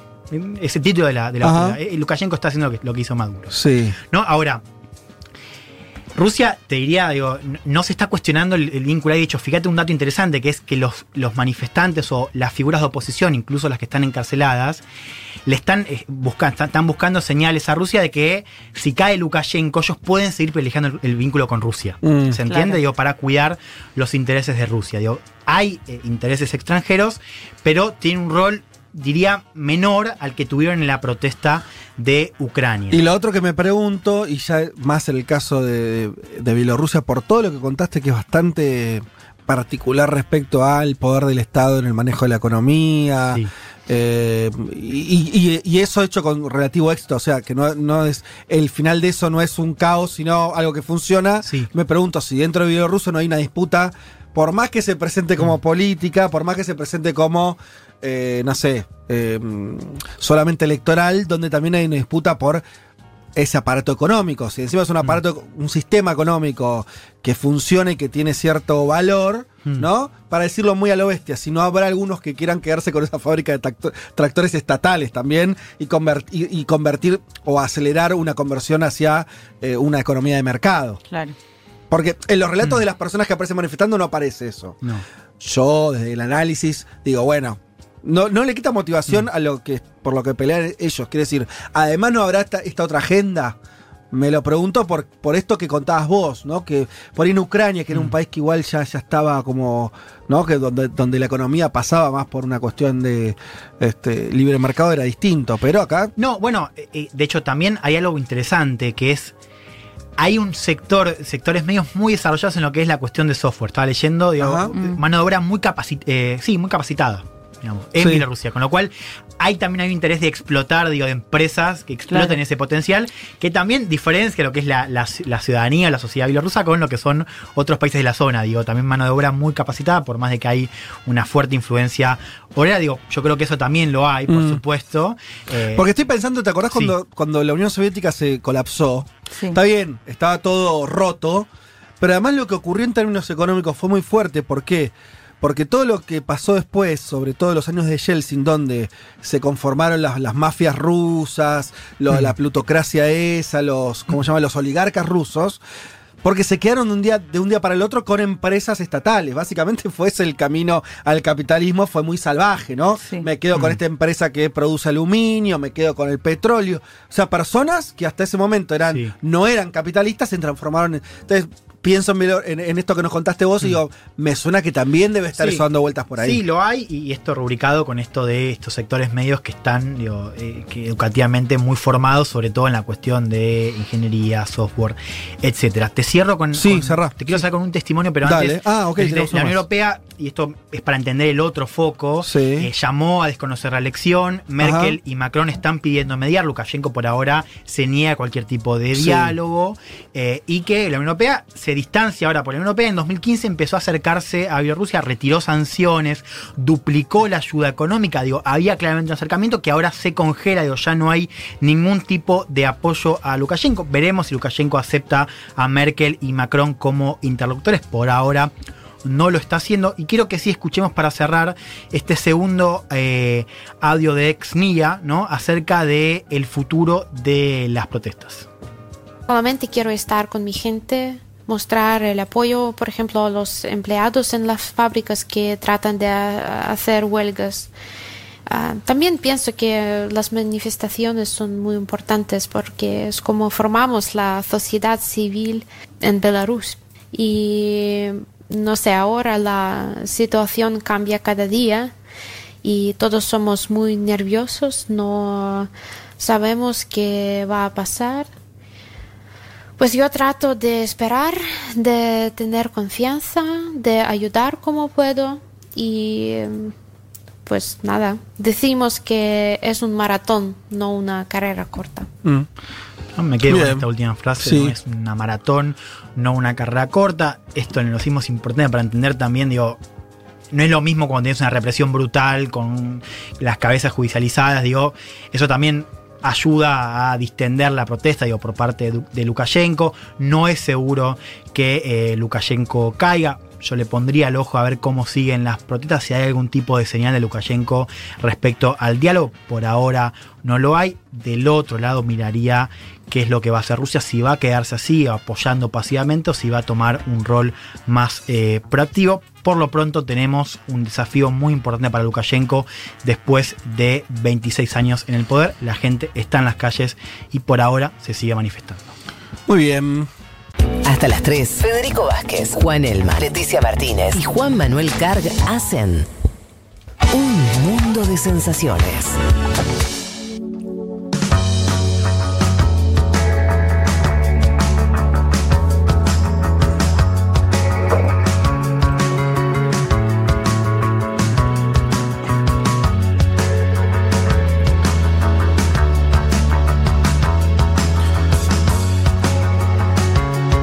Como les habíamos dicho al principio de este programa, uno de los temas que queríamos tocar tenía que ver con la realidad chilena y más en concreto habíamos anticipado que eh, íbamos a intentar una comunicación con alguien muy relevante en la política chilena, me refiero a Jorge Sharp Fajardo, alcalde de Valparaíso y perteneciente a una de las corrientes de izquierda más relevantes que existe en ese país.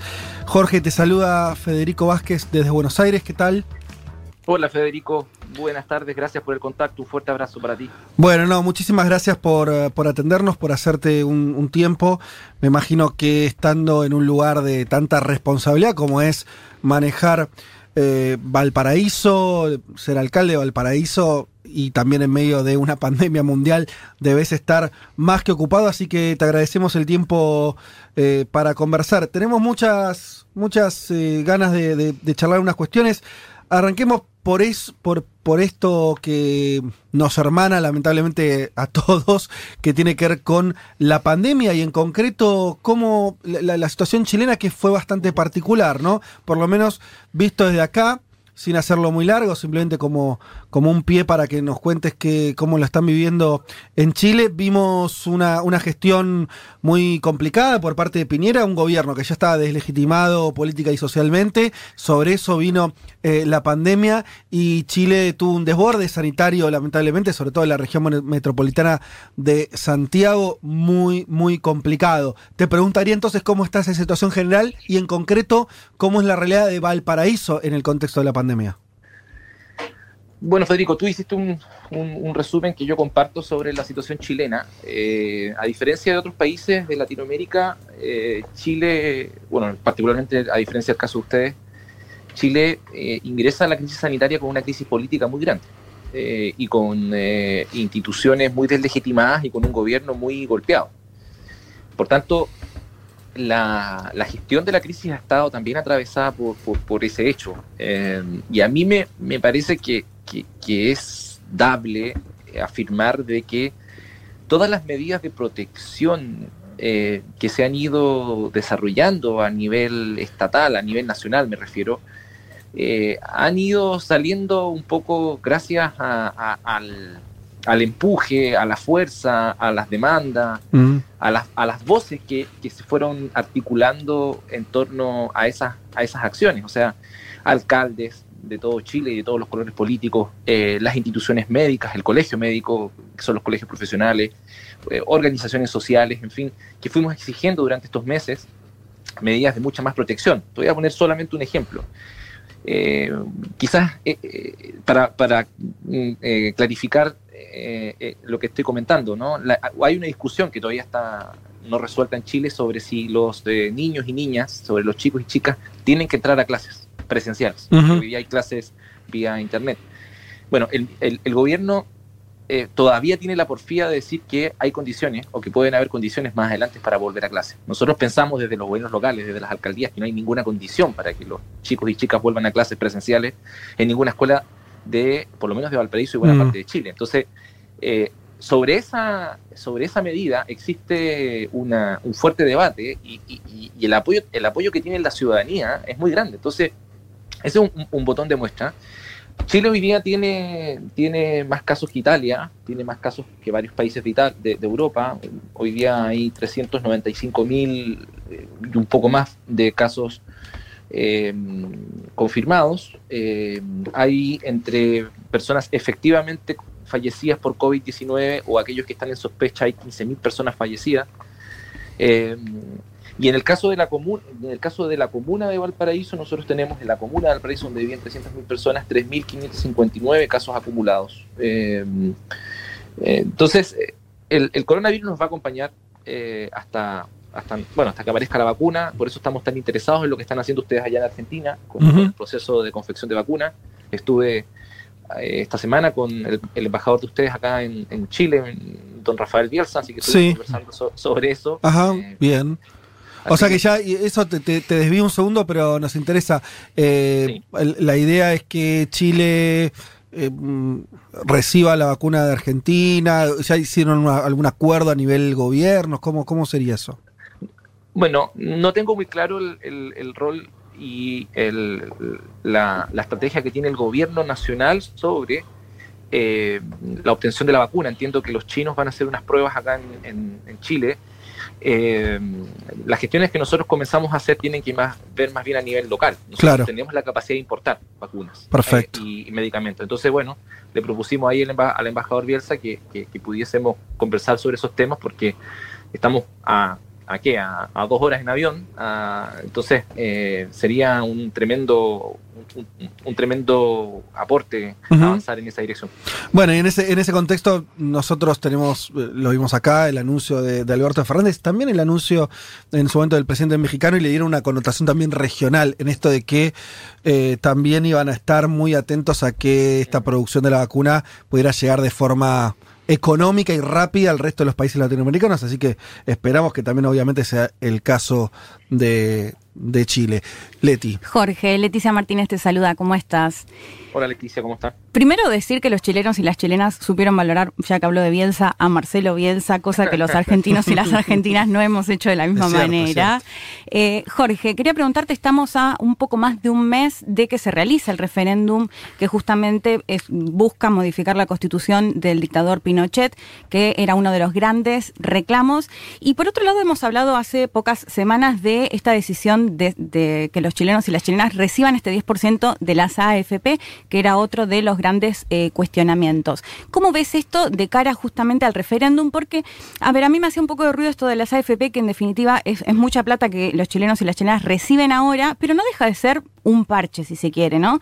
Pero se empezaba a hablar del el final de las AFP. ¿Cómo ves esto de cara al referéndum?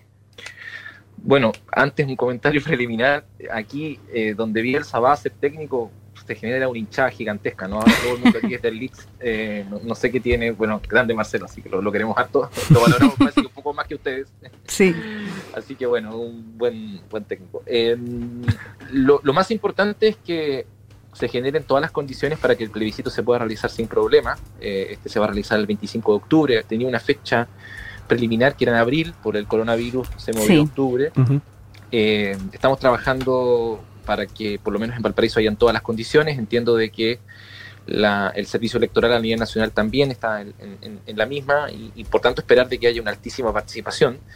Y la constitución, bueno, es eh, el, el- el- el- perdón, el plebiscito y, y- y la discusión constitucional eh, va a ser una oportunidad para que el país pueda revisar lo que hizo los últimos 30 años y pensar los 30 años que vienen donde mm, la posibilidad de contar con un Estado social, es decir, un Estado que garantice derechos, dentro de ellos el derecho a envejecer con dignidad, que es el fondo que tiene todo sistema de pensiones, puede ser discutido. O sea, eh, las FP fueron un invento de Pinochet, fueron un invento de, la dictadura cívico-militar que nos acompaña hasta el día de hoy y es uno de los pivotes del sistema neoliberal chileno. Eh, efectivamente, la falta de un, de un eh, escudo económico y social protector en tiempos de pandemia eh, hizo de que el retiro del 10% de los fondos de pensiones se convirtiera en, un, eh, en, un, eh, en una oportunidad para que la gente pueda contar con, con plata o, como dicen ustedes, guita eh, fresca. Y eso hizo que, que, que, que se, genera un, se generara un gran movimiento ciudadano por, por eso.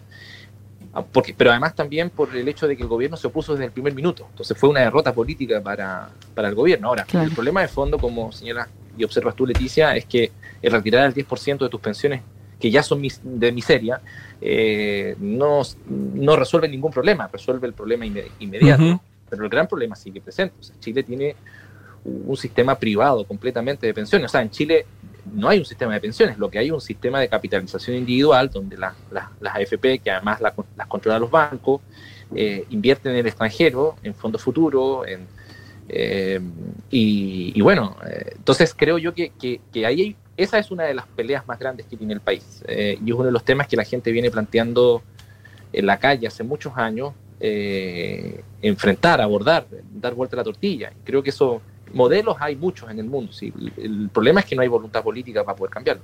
Alcalde Sharp lo saluda Juan Manuel Carg. Le hago dos en una, primero vinculada con la de las AFP. Si se empieza a discutir una agenda más progresista en Chile, y en ese caso, cómo se para el gobierno de Piñera ante esas demandas.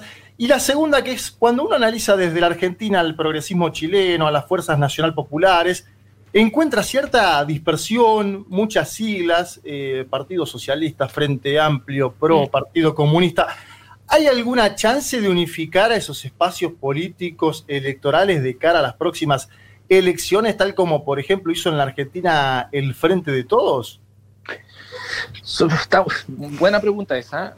creo que, que, que, y vinculada a la primera, eh, creo que hoy día es una necesidad nacional el evitar que la derecha se reproduzca en un periodo presidencial más en el poder. Creo que eso es, es fundamental para poder eh, impulsar además un proceso constituyente, porque se va, ese proceso se va, hay un plebiscito donde se va a votar por el, por el apruebo o el rechazo de la nueva constitución, pero además se va a elegir un órgano constituyente. Ese órgano va a sesionar durante un año aproximadamente. Entonces, creo que, es muy importante que un gobierno de un signo distinto eh, lleve a cabo este proceso, porque este, este gobierno no tiene legitimidad para hacer algo así. O sea, hoy día en un medio nacional eh, descrito, el presidente Piñera eh, da cuenta precisamente de su profunda desconexión con lo que está sucediendo en el país. Entonces, creo que el gobierno de Piñera terminó. Terminó derechamente y, el problema es, bueno, quién toma la posta. Y, y, y, eso me lleva como a la segunda pregunta. El, el problema de la oposición o del progresismo de la izquierda chilena no es solo su dispersión, sino que también su falta de ideas, su falta de propuestas eh, y su incapacidad de poder entender que eh, hoy día el protagonismo eh, en el proceso político que se abre desde el 18 de octubre no lo tienen las estructuras partidarias o los representantes formales de los partidos, sino que lo tiene la gente, mm. las organizaciones de base de la sociedad chilena, las asambleas y cabildos autoconvocados que se formaron a partir del 18 de octubre eh, los sindicatos de trabajadores, las federaciones de estudiantes, las juntas de vecinos. Eh, ahí, creo yo, eh, reside la fuerza que pueda tener una alternativa. Creo que nosotros ahora nos acercamos al, 4 de septiembre, es el día del triunfo de la Unidad Popular, se cumplen 50 años del triunfo de Allende, y Allende, nos, Allende le enseñó algo a la izquierda chilena eh, fue precisamente su eh, irrenunciable voluntad de, mayoría, pero mayorías que se construyan desde abajo hacia arriba, no desde arriba hacia abajo. Entonces, eh, creo que, la, próxima elección presidencial va a ser un, punto, un punto interesante. yo observo que, lo que quizás pueda pasar es que la primera vuelta se convierta en Chile en una gran primaria en el campo de la oposición y que luego el candidato que pasa segunda vuelta, mm. bueno, el resto de las fuerzas políticas lo debería terminar apoyando. Eh, creo que, que, va a depender mucho de que el proceso constituyente llegue a buen punto, que este ciclo político que se abrió el 18 de octubre se mantenga abierto para la gente, que aparezca una fuerza de izquierda clara, eh, robusta, del siglo XXI, eh, y eso está difícil. Está difícil. Estamos hablando con Jorge Sharp, él es alcalde de Valparaíso, la ciudad, seguramente algunos oyentes habrán eh, hecho turismo en Valparaíso, es hermosa, ciudad. Eh, estamos hablando con su alcalde. ¿Qué tal, alcalde? Juan Elman lo saluda. Quería preguntarle por esto que, decía recién acerca de eh, el rol de la gente, ¿no? De una agenda más cooptada por la gente que por los partidos tradicionales, ¿no? Y es, no sé si coincide, pero hay una bronca muy fuerte que, que, se nota en las protestas hacia la política tradicional, digamos, hacia el, espacio político en general, de izquierda o de derecha. La pregunta es un poco cómo se para la, política municipal ahí, porque lo que vimos, y ahí de vuelta, no sé si usted coincide, que es cierta revalorización de los liderazgos municipales, ¿no? Ahí cómo, se para la izquierda por un lado hacia, hacia esa bronca, hacia el sistema político, digo, cómo la capitaliza por un lado, cómo buscar una salida, y por otro lado, desde su lugar como alcalde, ¿cuál es el rol que tiene que tener la política municipal en esa agenda? Interesante la pregunta, Juan, porque eh, por ahí va también nuestra mirada de, lo que debiese pasar en el país de aquí en adelante. E, efectivamente, hay una hay una hay un rechazo transversal de hmm. la ciudadanía hacia la política como, como actividad y también al sistema de partidos que existe. Sí. Eh, no sé si al punto que les pasó a ustedes eh, del 2001, ¿no? En el que se vayan todos, mm. pero, pero, pero en el marco mm. de la lucha callejera el 18 de octubre se vio algo de eso también. Em, creo que eh, uno de los problemas que tiene la izquierda chilena mm. eh, es precisamente su incapacidad de poder ser parte orgánicamente, como desde, desde, una perspectiva como de un movimiento cultural, o si se quiere un movimiento de masas, precisamente de todo este pueblo chileno que se ha ido despertando y que se ha ido organizando cada vez más. te voy a poner un ejemplo. En Valparaíso, en Valparaíso tenemos 160 ollas comunes.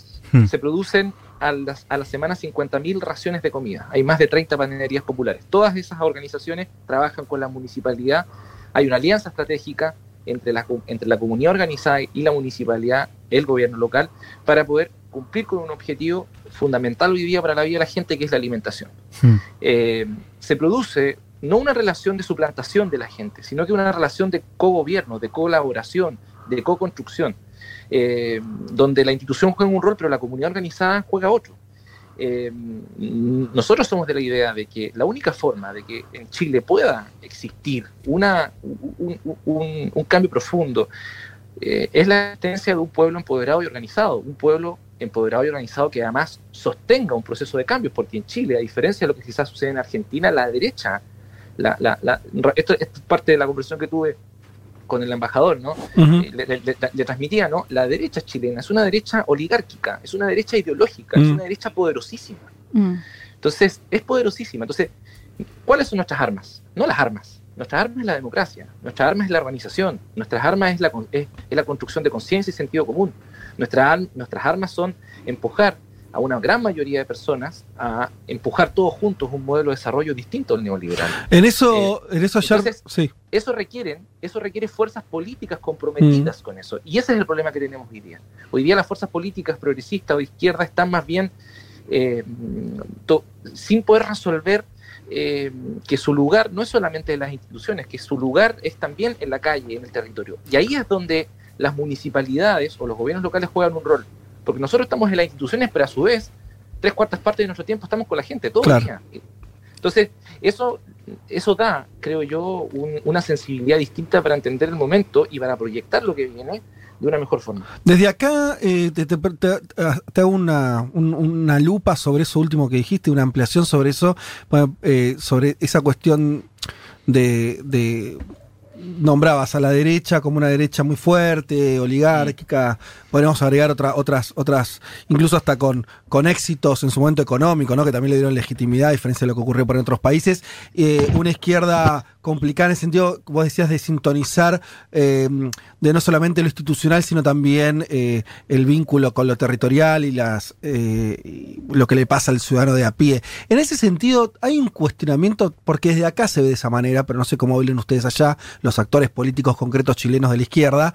¿No hay también eh, todavía una, una mm, como que la participación política de los sectores populares es algo que todavía no está del todo masificado, que todavía los dirigentes o, o los que se, visibilizan eh, dentro incluso de la izquierda no, en general no tienen un recorrido desde lo popular.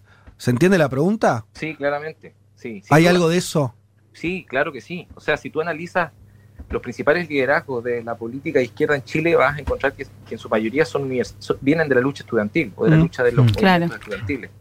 Y por tanto no reflejan, a mi juicio, la diversidad de, eh, de pueblos o de actorías sociales y comunitarias, territoriales, populares que existen. Eh, y lo, que, lo que requiere Chile precisamente es un, proyecto que logre interpretar y poner como protagonistas precisamente a esas actorías. Eh, entonces, efectivamente, hoy día las fuerzas de izquierda representan a un sector de, de- de- de aquellos que soñamos un, lu- un- Mm. un mundo o un país distinto, pero no representan a la gran mayoría que, ojo, yo creo que en Chile hay un proceso de activación, hay un proceso, hay un proceso de, creciente organización, yo lo veo todos los días en mi ciudad, eh, que eh, se producen eh, interac- nuevas interacciones entre dirigentes que vienen desde hace muchos años trabajando con un, un amplio campo juvenil de, de jóvenes que, que hoy día, por ejemplo, yo les ponía, les, les contaba sobre las iniciativas de alimentación popular que hoy día está sosteniendo las ollas comunes. O sea, si las ollas comunes dejan de cocinar hoy día en, en- en Valparaíso, la gente, hay gente que no come. Que no come, 50.000 claro. personas no comen. Entonces estamos hablando de, de- de- de- de eso. Entonces, cuando, cuando un grupo de personas se enfrenta a una crisis, siente la crisis en su cuerpo y dice, bueno, tengo un mal sistema de salud, ¿por qué no me protege? Ten- tengo que preocuparme de organizar a mi población para que pueda comer. Eh, tengo un presidente que no me apoya. Bueno, algo anda mal en este país. O sea, la, gente no es tonta, la gente entiende lo que pasa. Siempre ha sentido la desigualdad y la inequidad y los problemas en su cuerpo, en su familia, en su, en- su entorno cercano. El, el problema, y, es ahí donde se produce el cambio político, es que no hay fuerzas políticas que todavía logren madurar en torno a eso. Entonces, claro, están todos muy preocupados. La discusión del 10%, la discusión del 10% fue una discusión parlamentaria, fue una discusión en el Parlamento, donde el Mm. protagonismo lo tuvo el Parlamento. Y está bien, pero, pero no vamos a poder dar vuelta a este país si el protagonismo solamente lo tiene el Parlamento o solamente las instituciones.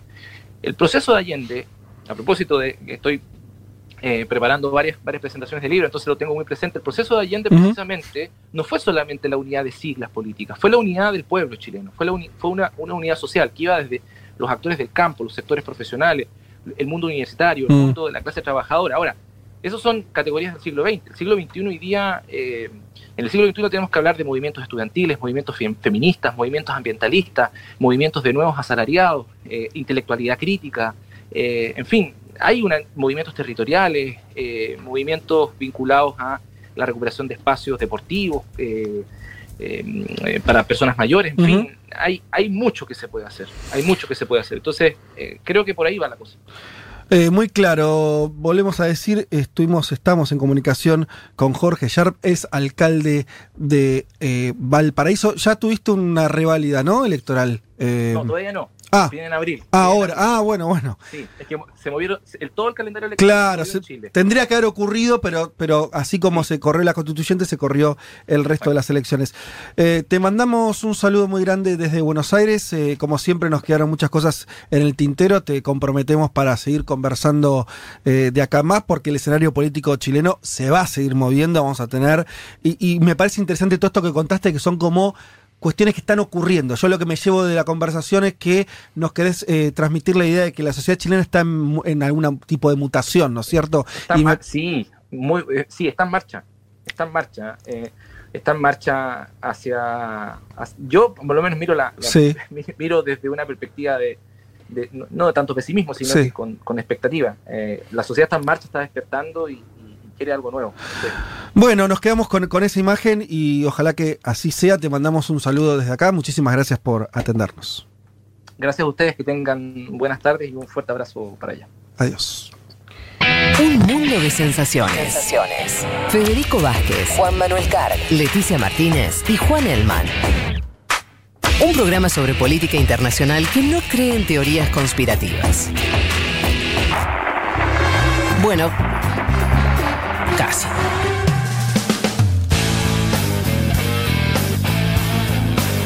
Mirá vos cómo suena, ¿eh? Templo del Mono de Patricio Rey y sus redonditos de Ricora.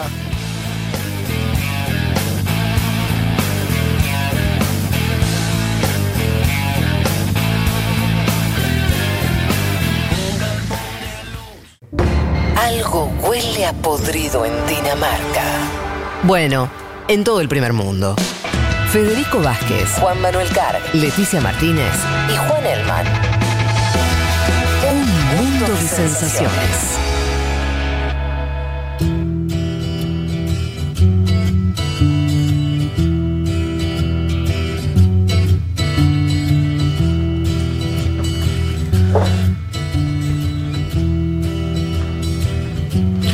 Bueno, muy bien. Acá, eh, interesante el reportaje que le acabamos de hacer a Jorge Sharp, alcalde de Valparaíso, referente de la izquierda chilena, esa izquierda diversa, que veremos si logra unirse o cuánto logrará unirse o no. Un oyenta dice, yo también lo noté, oyenta matancera, dice, si dice una vez más comunidad organizada, lo afilio al PJ. Y es verdad, lo dijo dos veces, así que los que creen que el peronismo es una especie de significante que puede ir ocupando lugares en otros territorios, porque tiene la respuesta Es como decía Moreno, ¿viste? Hay que peronizar el mundo. y sí.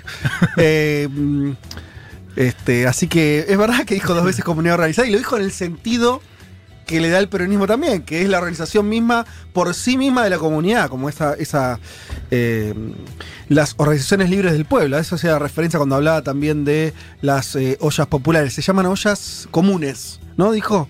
Ollas comunes creo que no, es la forma de Sí, decirlo en, en Chile. ollas comunes y desde el pinochetismo que no se hacían, Fede. Se están empezando a ¿En hacer. serio? Sí, la última vez que se hizo fue en la gran crisis económica cuando asume posterior a- al golpe de Estado. Y, bueno, Mirá qué buen dato. ahora se están volviendo a hacer. Bien. Eh, mudaste a Jorge Sharp Vázquez, me dice. ¿Por qué? ¿Qué- ¿Por qué lo mudé? ¿Qué dije? ¿Por qué? No, Alcalde de Valparaíso. ¿Sabés que a la, a la gente de Valparaíso se le dice porteño? Porteña. ¿Qué? Ah, porque es un puerto, claro. Así es. Totalmente. Estuve en Valparaíso en febrero y reprimían de lo lindo, tanto más que en Santiago, dice Carabineros, y sí. Carabineros no es una fuerza local, es una fuerza nacional. Sí. No, supongo que... De, el de hecho, creo que lo conté acá también, estando en Valparaíso, un tipo que estaba vendiendo, lo agarraron los carabineros, pero así de una forma bestial que los empecé a filmar y es algo bastante común solo porque estaba vendiendo en la calle. Lo que digo es que no... No tiene- depende de Sharp Exacto, directamente. Exacto. Eh, y además, recordemos una cosa, que Chile es un país unitario muy fuerte, donde el margen de maniobra de eh, los alcaldes eh, no tiene gobernadores Chile. En términos de cómo entendemos nosotros, Claro. ¿no? Eh, y son delegaciones del poder central. Este es un país muy distinto en su organización No, política. Fede, Fede, y aparte el edificio del Congreso de Chile está en Valparaíso, por eso los carabineros, siempre que hay una movilización, meten ahí, digamos, eh, Sí, es, me- Totalmente. es medio particular lo del Congreso. Eh, sesionan un par de días en Santiago y sesionan un, un- uno, un día u otros dos días en Valparaíso, sí. Qué hermosa Valpo, por favor, volvería mil veces más. Mándenle un abrazo al alcalde, dice Lucio. Alcalde que hay que decir que tiene nuestra edad. Fede. Un jovenzuelo. Es muy joven, sí. Oyenta- Bueno, no, no la de Juan Elman. Oyenta de La Pampa, amo Juan Car pidiendo la unidad de todos los países de Latinoamérica. Jovenzuela. Eh, Ya dice jovenzuela además y ya te, le, ya- le sumó 10 años más Sí. Leti, a lo que ya tiene. Sí, sí, sí, sí. Sí, sí, no es de joven, no es de joven decir jovenzuelo. Totalmente. ¿Quién dijo jovenzuelo? ¿Vos? No. ¿Es muy jovenzuelo o, o escuché mal? No, escuchaste mal. Ah, estoy escuchando cualquier cosa. Bueno. che, eh, acá di- Bel dice, lista para escuchar la columna de Leti con mi mate de Silvio. Y Ah. ya los oyentes saben cuándo vienen las cosas, yo no sé. Me encanta. Que En mande fin. foto del mate de Silvio. Eh, mandó foto, acá está. Diga, A ver. es un lindo mate. Ay, sí. Y Me el- imaginé igual la cara de Silvio, pero. Mm, la cara en un mate es raro, ¿no? Sí. Bueno, ya, la- ya Silvio yo tenía- también. me acuerdo de un mate con el- la cara del Che, talladita. Bueno, está bien. Eh, mm, dicho esto y haciéndole caso a Bel, entonces, ¿por qué no vamos a tu columna, Leti? Hablamos, eh, nos metemos en el tema, nos metemos en Guantánamo, territorio cubano más apropiado por los United States. Así es. Decíamos que eh, hay que aclarar que Guantánamo en sí es una provincia cubana en el este del país, pero que hoy vamos a hacer eh, referencia, vamos a estar hablando de lo que se conoce más como la bahía de Guantánamo, que si buscan en, el en una imagen pueden ver que es como una partecita en la que eh, está el Mar Caribe, se puede ver Sí. que es muy importante, lo decíamos antes, estratégicamente, por ejemplo, para tener una flota. Eh, decíamos que hacíamos referencia a esta región porque, como lo planteabas antes, Fede, para, los, eh, para el gobierno estadounidense forma parte de un inquilinato, o sea, para ellos alquilan esa parte del territorio cubano, para los cubanos, por supuesto, es una ocupación Sí. y piden justamente que dejen ese territorio. Pero para eso nos tenemos que ir un poco a Eso es, perdón, pero fines- es un poco gracioso, ¿no? Como la, de la- No, pero yo estoy alquilando acá. Claro, ¿no? no, yo, pa- yo pago mi cheque anualmente. El, dueño te dice, che, no, pero no, me estás ocupando. No, no, pero yo estoy alquilando. No, pero mirá que. No, estoy alquilando. Claro. o sea, no me rompa la bola. Y, y mirá, estoy alquilando. Y si no crees que alquile, te cago a tiros. Sí. Ah, Es raro. Es, raro. No, y raro. lo peor es que tienen igual un contrato para mostrar, si se quiere también, pero Sí, bueno, claro, ahora, sí, sí, sí. Dale, para, ahora nos vamos a meter para eso nos tenemos que ir a eh, fines del siglo XIX, Ajá. comienzos del siglo XX. Recordemos que Cuba fue colonia de España, como gran parte de América, en lo que se conoció como la guerra hispano-esta- eh, hispano-estadounidense, donde Estados Unidos justamente ingresa en este conflicto en medio de eh, el- el independentismo cubano de España. Y es que eh, España finalmente se, se retira justamente de Cuba, de otras regiones también, de otros países también. Y lo que pasa acá puntualmente, esto sucede en 1898, lo que pasa ahí es que Estados Unidos deja a las tropas en Cuba. ¿Qué es lo que Claro. plantean los historiadores y las historiadoras de Cuba? Es que Estados Unidos lo que hace es, bueno, cuando en 1902 finalmente Cuba se convierte en república, lo que hace es exigirle lo que se conoció como la enmienda Platt, Mm. por la cual le exige que en esa nueva, en esa constitución de esa naciente república eh, haya algunos artículos a pedido de Estados Unidos. ¿Qué, qué es lo Oh, que qué linda forma de dejarte ser libre, ¿no? Claro. Mira, yo me voy tranqui, no, pero eh, ¿viste esa constitución que hacer vos? Pe? Sí. Déjame que escriba un par de artículos. Bueno, entonces, ¿qué se dice de esto? No, bueno, pero esto fue un acuerdo entre el presidente de, de Cuba y el de Estados Unidos. ¿Qué es lo que dicen desde el lado cubano? Bueno, no, lo que pasó fue que si no poníamos esos artículos, si no cumplíamos con esta enmienda, Claro. no se retiraban las tropas de Cuba. Mm. Entonces, es en ese marco que en 1903 se firma justamente el acuerdo basado en esta enmienda Platt, que figuraban otros artículos y otras cuestiones, pero entre ellas el tema de la bahía de Guantánamo, y se firma justamente este acuerdo entre Tomás Estrada Palma, que era el presidente, primer presidente cubano, y Theodore Roosevelt por parte de Estados Unidos, que implicaba justamente el acuerdo de ceder, o sea, si bien esto es interesante, porque si bien la soberanía, soberanía sigue siendo de Cuba, No se discute que la soberanía es de Cuba. claro, le alquila a Estados Unidos esta bahía de Guantánamo, de hecho pueden buscar Pero no le hizo una alquiler a tres años, me parece. los cheques, claro, no, no pasa como pasa No dos como- años y, y- Con suerte tres. y te- y ni siquiera el aumento, porque en realidad si vemos lo que aumentó era algo de dos mil Ah. dólares en su momento. ¿Dos mil dólares Y ahora alquiler? es algo más de cuatro mil dólares. No, me estás por jodiendo. 117 kilómetros, que es la parte en la que está el territorio justamente. ¿Para donde- pagas cuatro mil dólares Estados Unidos? Sí. Por año. Anualmente, sí. Envía un cheque, igual ahora lo vamos a estar contando mejor. Son 116 kilómetros cuadrados, que es esta parte en eh, la que les contaba. Y bueno, esto es interesante porque, a ver, bueno, ahora voy a recomendar un, un par de documentales, pero pueden ver cómo empiezan a contar los cubanos y las cubanas cómo era la llegada justamente de los primeros marines que llegaban a este territorio donde finalmente se termina colocando una base naval estadounidense, cómo terminan, cómo empiezan a, a, digamos, a, a llegar y a ocupar el, A ocupar el el lugar, territorio sí. directamente, ¿no? Pero para esto me parece interesante meternos en la diferencia que hay a partir, sobre todo, por supuesto, de la revolución del 59 con la llegada de Fidel Mm. Castro, que ahí es donde más tensión se empieza a dar justamente porque desde el lado cubano denuncian que eh, desde esta base naval hay constantes provocaciones y si les parece para eso nos vamos al 64 en el discurso del Che Guevara en eh, Naciones Unidas, cómo reclamaba justamente o denunciaba las provocaciones por parte de Estados Unidos en la base naval. Lo A ver. Y desde la base naval de Guantánamo continúa el hostigamiento de nuestras fuerzas. Dicha base se ha convertido en guarida de malhechores y catapulta de introducción de estos en nuestro territorio. Cansaríamos a esta asamblea si hiciéramos un relato medianamente detallado de la multitud de provocaciones de todo tipo. Baste decir que el número de ellas alcanza la cifra de 1.323 solamente en 1964. Provocaciones gravísimas son el cruce de la línea divisoria provocando incendios en instalaciones del lado cubano y disparos con fusiles, hechos repetidos 78 veces durante el año, con el saldo doloroso de la muerte del soldado Ramón López Peña, de resulta de dos disparos efectuados por las postas norteamericanas.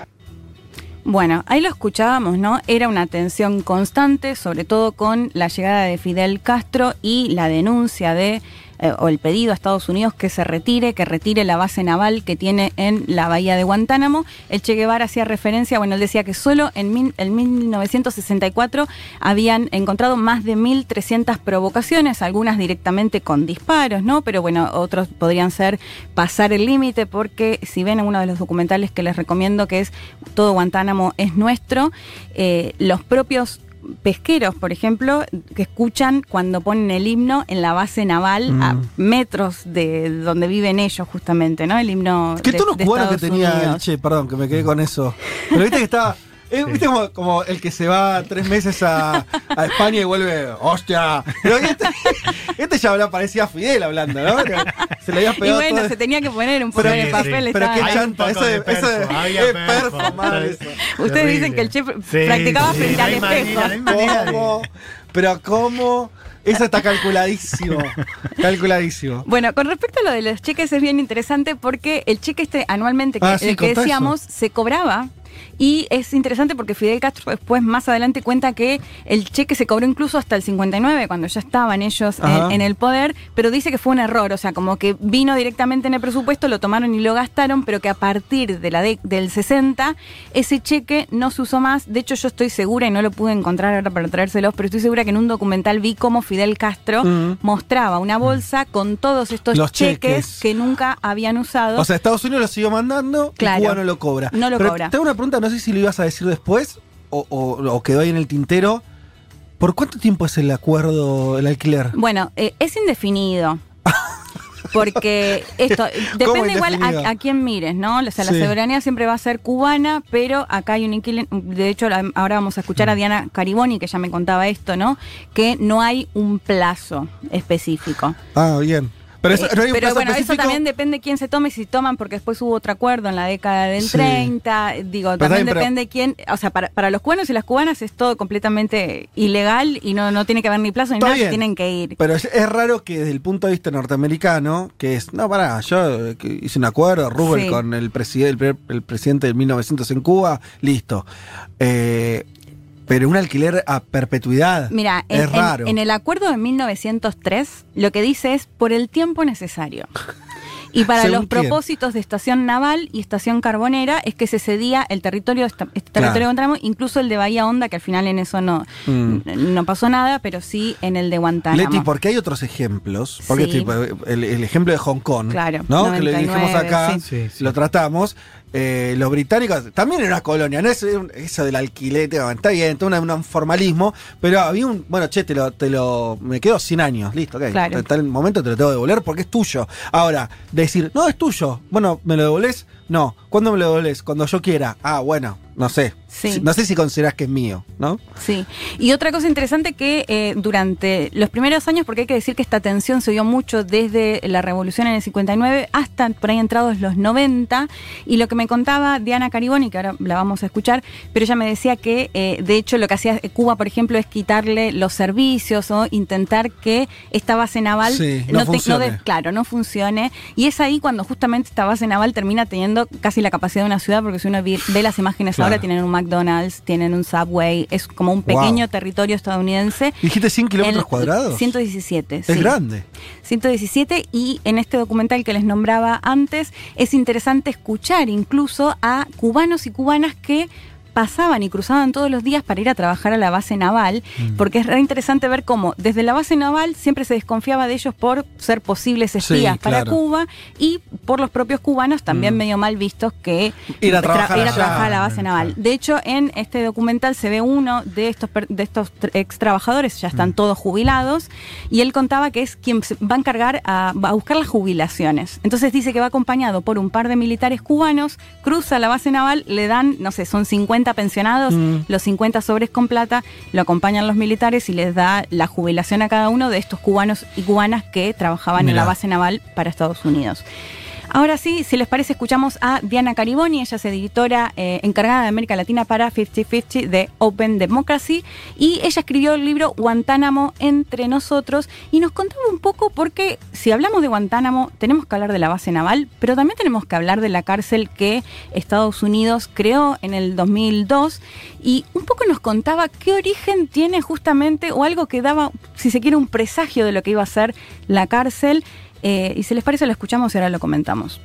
El año 91, más exactamente, cuando se produjo el golpe contra el presidente de Haití, Jean Bertrand Aristide, unos 40.000 haitianos huyeron y fueron alojados en campamentos bastante precarios en Guantánamo. Una parte de ellos fueron devueltos al país, otros fueron aceptados como asilados en Estados Unidos y una particularidad de Guantánamo que permanecieron en la isla bastante más tiempo, algo menos de 300 haitianos que habían dado positivo al examen de VIH y que fueron segregados en un campo aparte y que además se les prohibió la entrada a Estados Unidos durante más de un año. Después hubo otra crisis de refugiados que huían en el año 94, la famosa crisis de los balseros. Varias de estas personas que huían fueron interceptadas por la Guardia Costera de Estados Unidos y alojadas en Guantánamo. En el conjunto de esas dos crisis, Guantánamo llegó a tener unos 50.000 refugiados y había protestas, había motines, había muchos problemas. A los más revoltosos se los encerró en un lugar aparte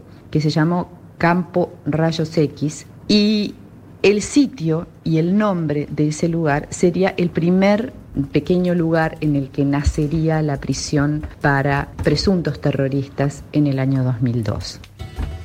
Mirá vos. Dos cosas, ¿no? Ella plantea por un lado que llegan muchos refugiados eh, cuando hay un golpe de Estado en el 91 en Haití, Mm. que algunos eh, haitianos y haitianas logran llegar a Estados Unidos, otros son devueltos Mm. a Haití.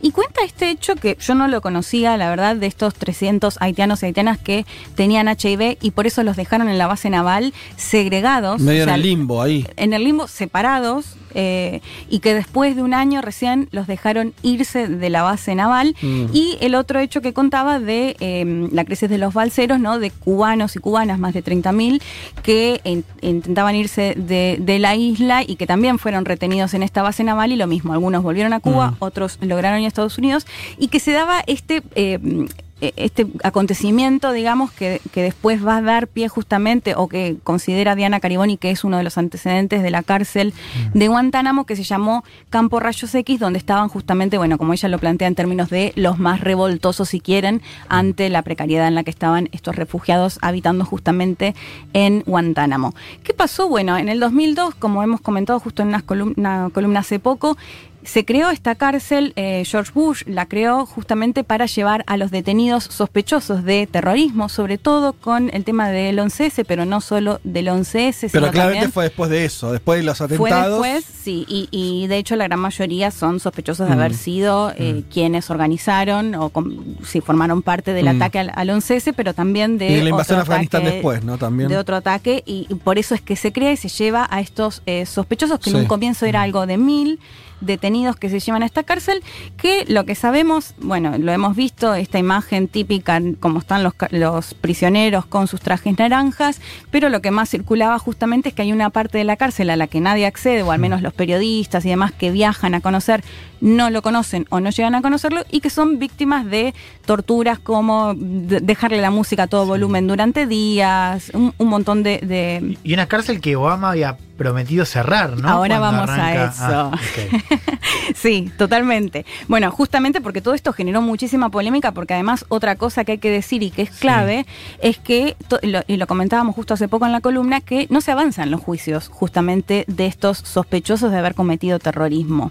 Entonces, eh, están, esto, todo esto generó la tortura y no avanzar en la justicia, generó toda mucha, mucha polémica sobre la cárcel. ¿Qué es lo que plantea Estados Unidos? Bueno, como no es un territorio estadounidense, no hace falta aplicar la ley estadounidense en este territorio. Por eso pueden hacer esto. ¿Qué pasa? Bueno, para el derecho internacional, por supuesto, viola todo tipo Claro. de, de derechos humanos eh, existentes, pero bueno, este es el argumento que da Estados Unidos justamente para sostener a estos presos en esta cárcel de Guantánamo. Como decía Juan, Barack Obama prometió cerrarla y esto no sucedió. Y para eso, si les parece, volvemos a escuchar ya el último audio de Diana Cariboni, donde nos contaba justamente esta situación. Ahora lo analizamos. Yo visité Guantánamo en diciembre de 2017 para escribir mi, como parte de la investigación del libro que hice Guantánamo entre nosotros. En ese momento el tema más importante que sobrevolaba allí era la promesa de Trump de volver a llenar la prisión. Recordemos que Obama intentó varias veces infructuosamente cerrar Guantánamo, pero tanto durante los últimos años del gobierno de Bush como durante los años del gobierno de Obama se fueron eh, liberando personas a tal punto que cuando yo llegué a Guantánamo había un poco más de 40. Pero claro, lo que no se logró fue cerrar la prisión porque eso implicaba trasladar al territorio estadounidense a los que se consideraran personas sospechosas y que tenían que ser sometidas a juicio. Y eso resultó inaceptable para Estados Unidos. El gobierno de Obama podría haberlo hecho, pero debía enfrentar al Congreso y seguramente debía enfrentar una campaña muy dura en contra de esa decisión y eligió no hacerlo.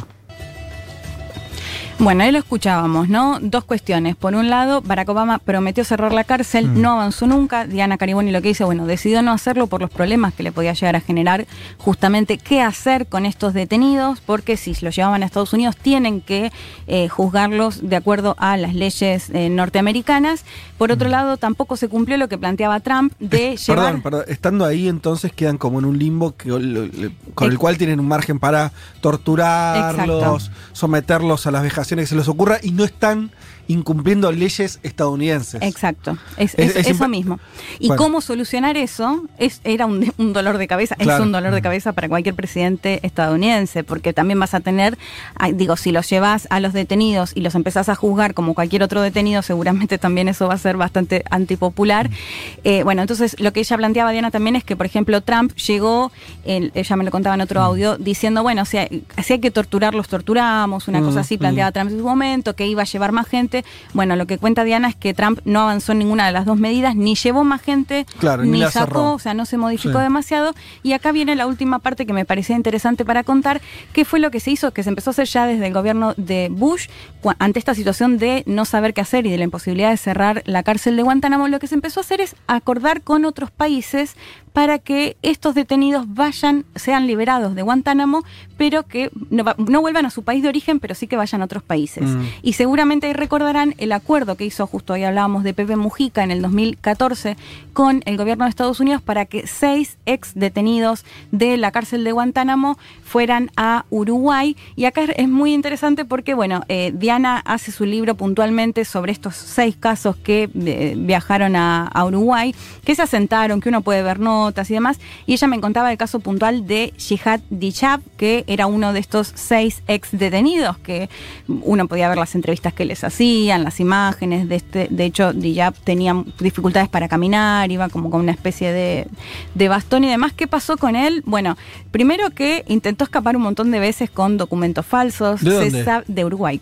Ah, Porque no estaban detenidos, o sea, ellos fueron liberados. sí. O sea, imagínate que Estados Unidos acuerda con distintos países para que estos detenidos no vuelvan a sus países de origen, por ahí sobre todo en Medio Oriente o Asia, Mm. África, pero sí que, que vayan a otro país, no como detenidos, liberados, pero que se queden en ese país. En ese marco es que Uruguay acuerda O sea, con no Estados estando, Unidos. perdón, pero estando en Uruguay no podían, no tenían permiso para viajar a su país de origen. No, se supone Claro. que se quedaban ahí, bueno, en este caso además con un documento falso, intentando viajar. Lo que me Mm. decía Diana es que sí se constató que al menos en un par de ocasiones viajó a Venezuela, viajó a Brasil, pero Mm. esto siempre todo muy de incógnito. Finalmente el caso de Dijab se termina yendo de, de Uruguay. Sí. Se cree que se fue prim- primero a Turquía y después a Siria, él era libanés. Ajá. Eh, y bueno, y acá también se armó una disputa en su momento entre el gobierno uruguayo y el de Estados Unidos justamente por esto. Y de hecho en su momento Pepe Mujica salió a decir, bueno, nosotros no somos carceleros, Claro. yo no puedo tener, ponerle un militar en la nuca a estos ex detenidos que en definitiva son un problema de Estados Y Unidos. además, imagínate un tipo, un sirio. Eh, pues, imagínate, ese- no, yo no tengo, no, no sé si era terrorista no era, pero más allá de eso. ¿No? Sí. Te detiene Estados Unidos, te manda a Guantánamo no sé cuánto tiempo. Después apareces en Uruguay. Chicos, en Uruguay, Sí, sí, tipo que sí. es de Líbano, dijiste, pobre Sí. hombre. Claro, lo ¿qué vas a querer? ¿Volver a allá, a, su- a donde es? ¿Qué vas? ¿Te imaginas? Se calentó Fede. lo que dijo Fede. No, Fede, pero yo es me- que Yo me acuerdo de este caso. es insólito, sí. En un momento dijo a los medios uruguayos que prefería irse a Guantánamo en vez de estar en Sí, Uruguay. es verdad, es verdad. Creó, creó un conflicto total porque le tuvo que contestar el canciller Nino Boa, le dijo que era un malagradecido. Sí, también, también, también, no decís semejante. Prefiero estar preso en Guantánamo a estar acá. No, yo lo, lo pensaba como de, de la distancia cultural, es como que te estés en un lugar que nada que ver con vos. Como la del ¿no? cuento chino, la Muy de lejos. Darín. Sí, sí. Sí, claro.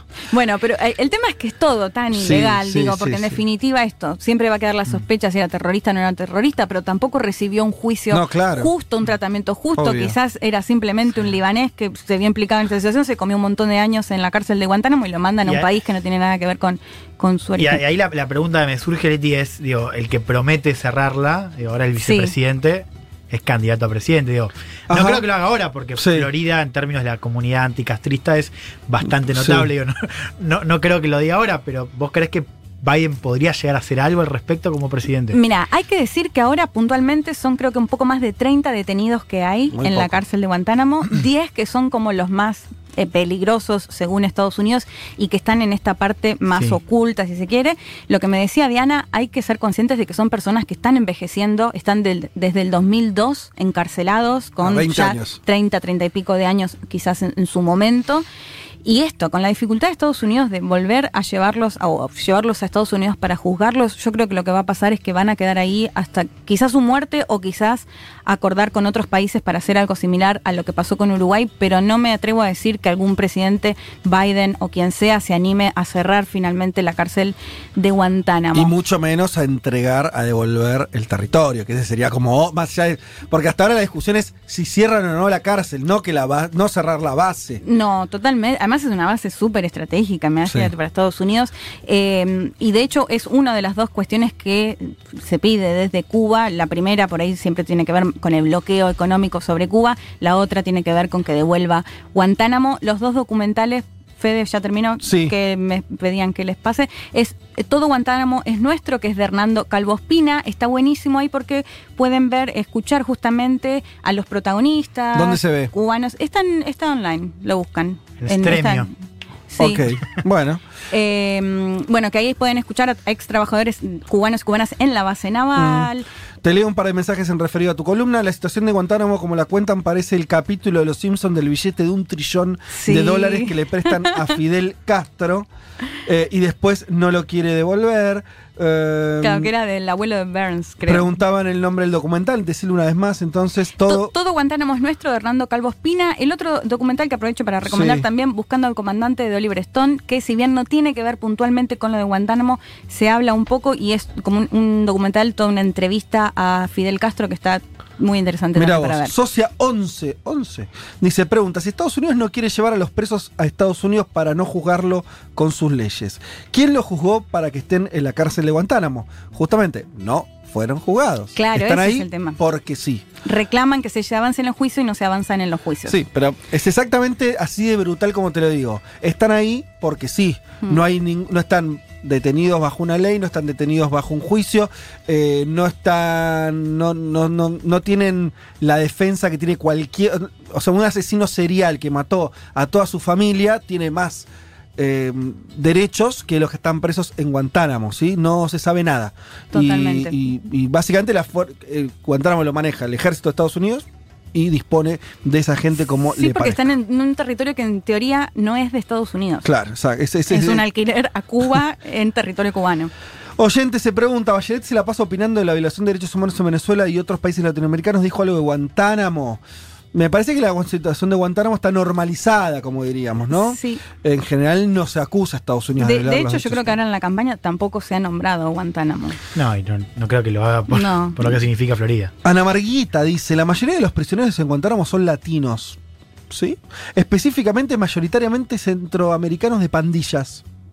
Y han sido torturados por décadas. No tengo ese dato, no puedo decir ni que sí ni que no, así que dejo ahí el... Pero bueno, por ahí lo puedo buscar, ese, ese dato de- debe estar, si es que además yo tenía esto que trajiste vos, sobre Sí. todo gente de Medio Oriente en la lucha de Estados Unidos, la guerra contra el terrorismo. En un comienzo llegaron cerca de mil detenidos. Y, y esto estábamos, eh, de hecho, el que se conoce como el mentor del atentado de las Torres Gemelas, de quien había- hablábamos hace poco, él está, por ejemplo, en la cárcel de Guantánamo junto con eh, otros detenidos de nacionalidades de Medio Oriente. Muy bien, excelente, Leti. Tres horas recorriendo todos los rincones del planeta. Todos los rincones del planeta. Vázquez, Elman, Martínez, Carg. Un mundo de sensaciones.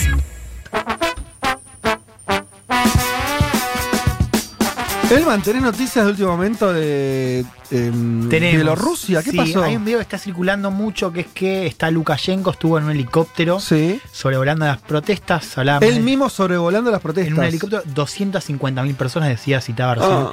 El Guardian, hay un video que lo ve saliendo a Lukashenko con un rifle. O sea, Ah, bueno, Lukashenko ah. mismo sobrevolando con un rifle. Si buscan ahora lo van, a, lo van a ver. Tranqui. Hay que ver que no es- que sea de hoy, no sea hace tres años. No, no, no, sé qué pero- pasa con las redes, pero. Voy a decir que es de hoy. Sí, sí, sí, sí, además lo, lo cita el Guardian. O sea, el, el tipo está con un rifle en el helicóptero sobre las protestas.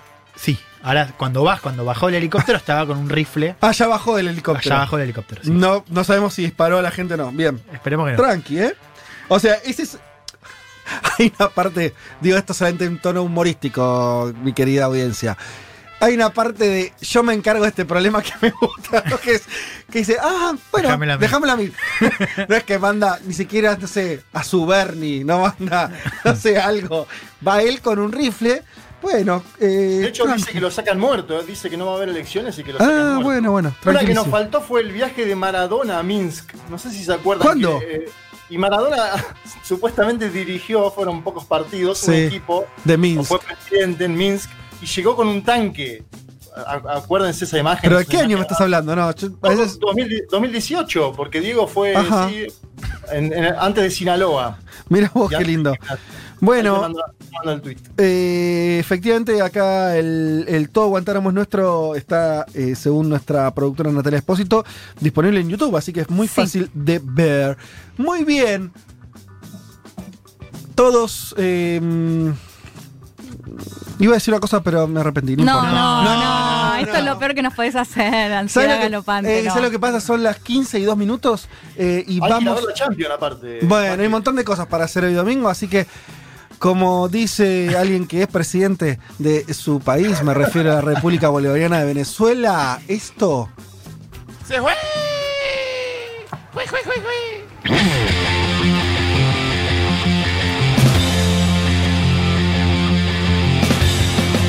Eh, señoras y señores, eh, muchas tardes y buenas gracias. Muy bien, ha sido todo por hoy. Tenemos muchos mensajes, mira. eh, vamos por las tres horas y media, dice. Esito, no, no, no, no. no. Juliana Sanz dice, ¿estoy en Guantánamo? Pregunta en la aplicación.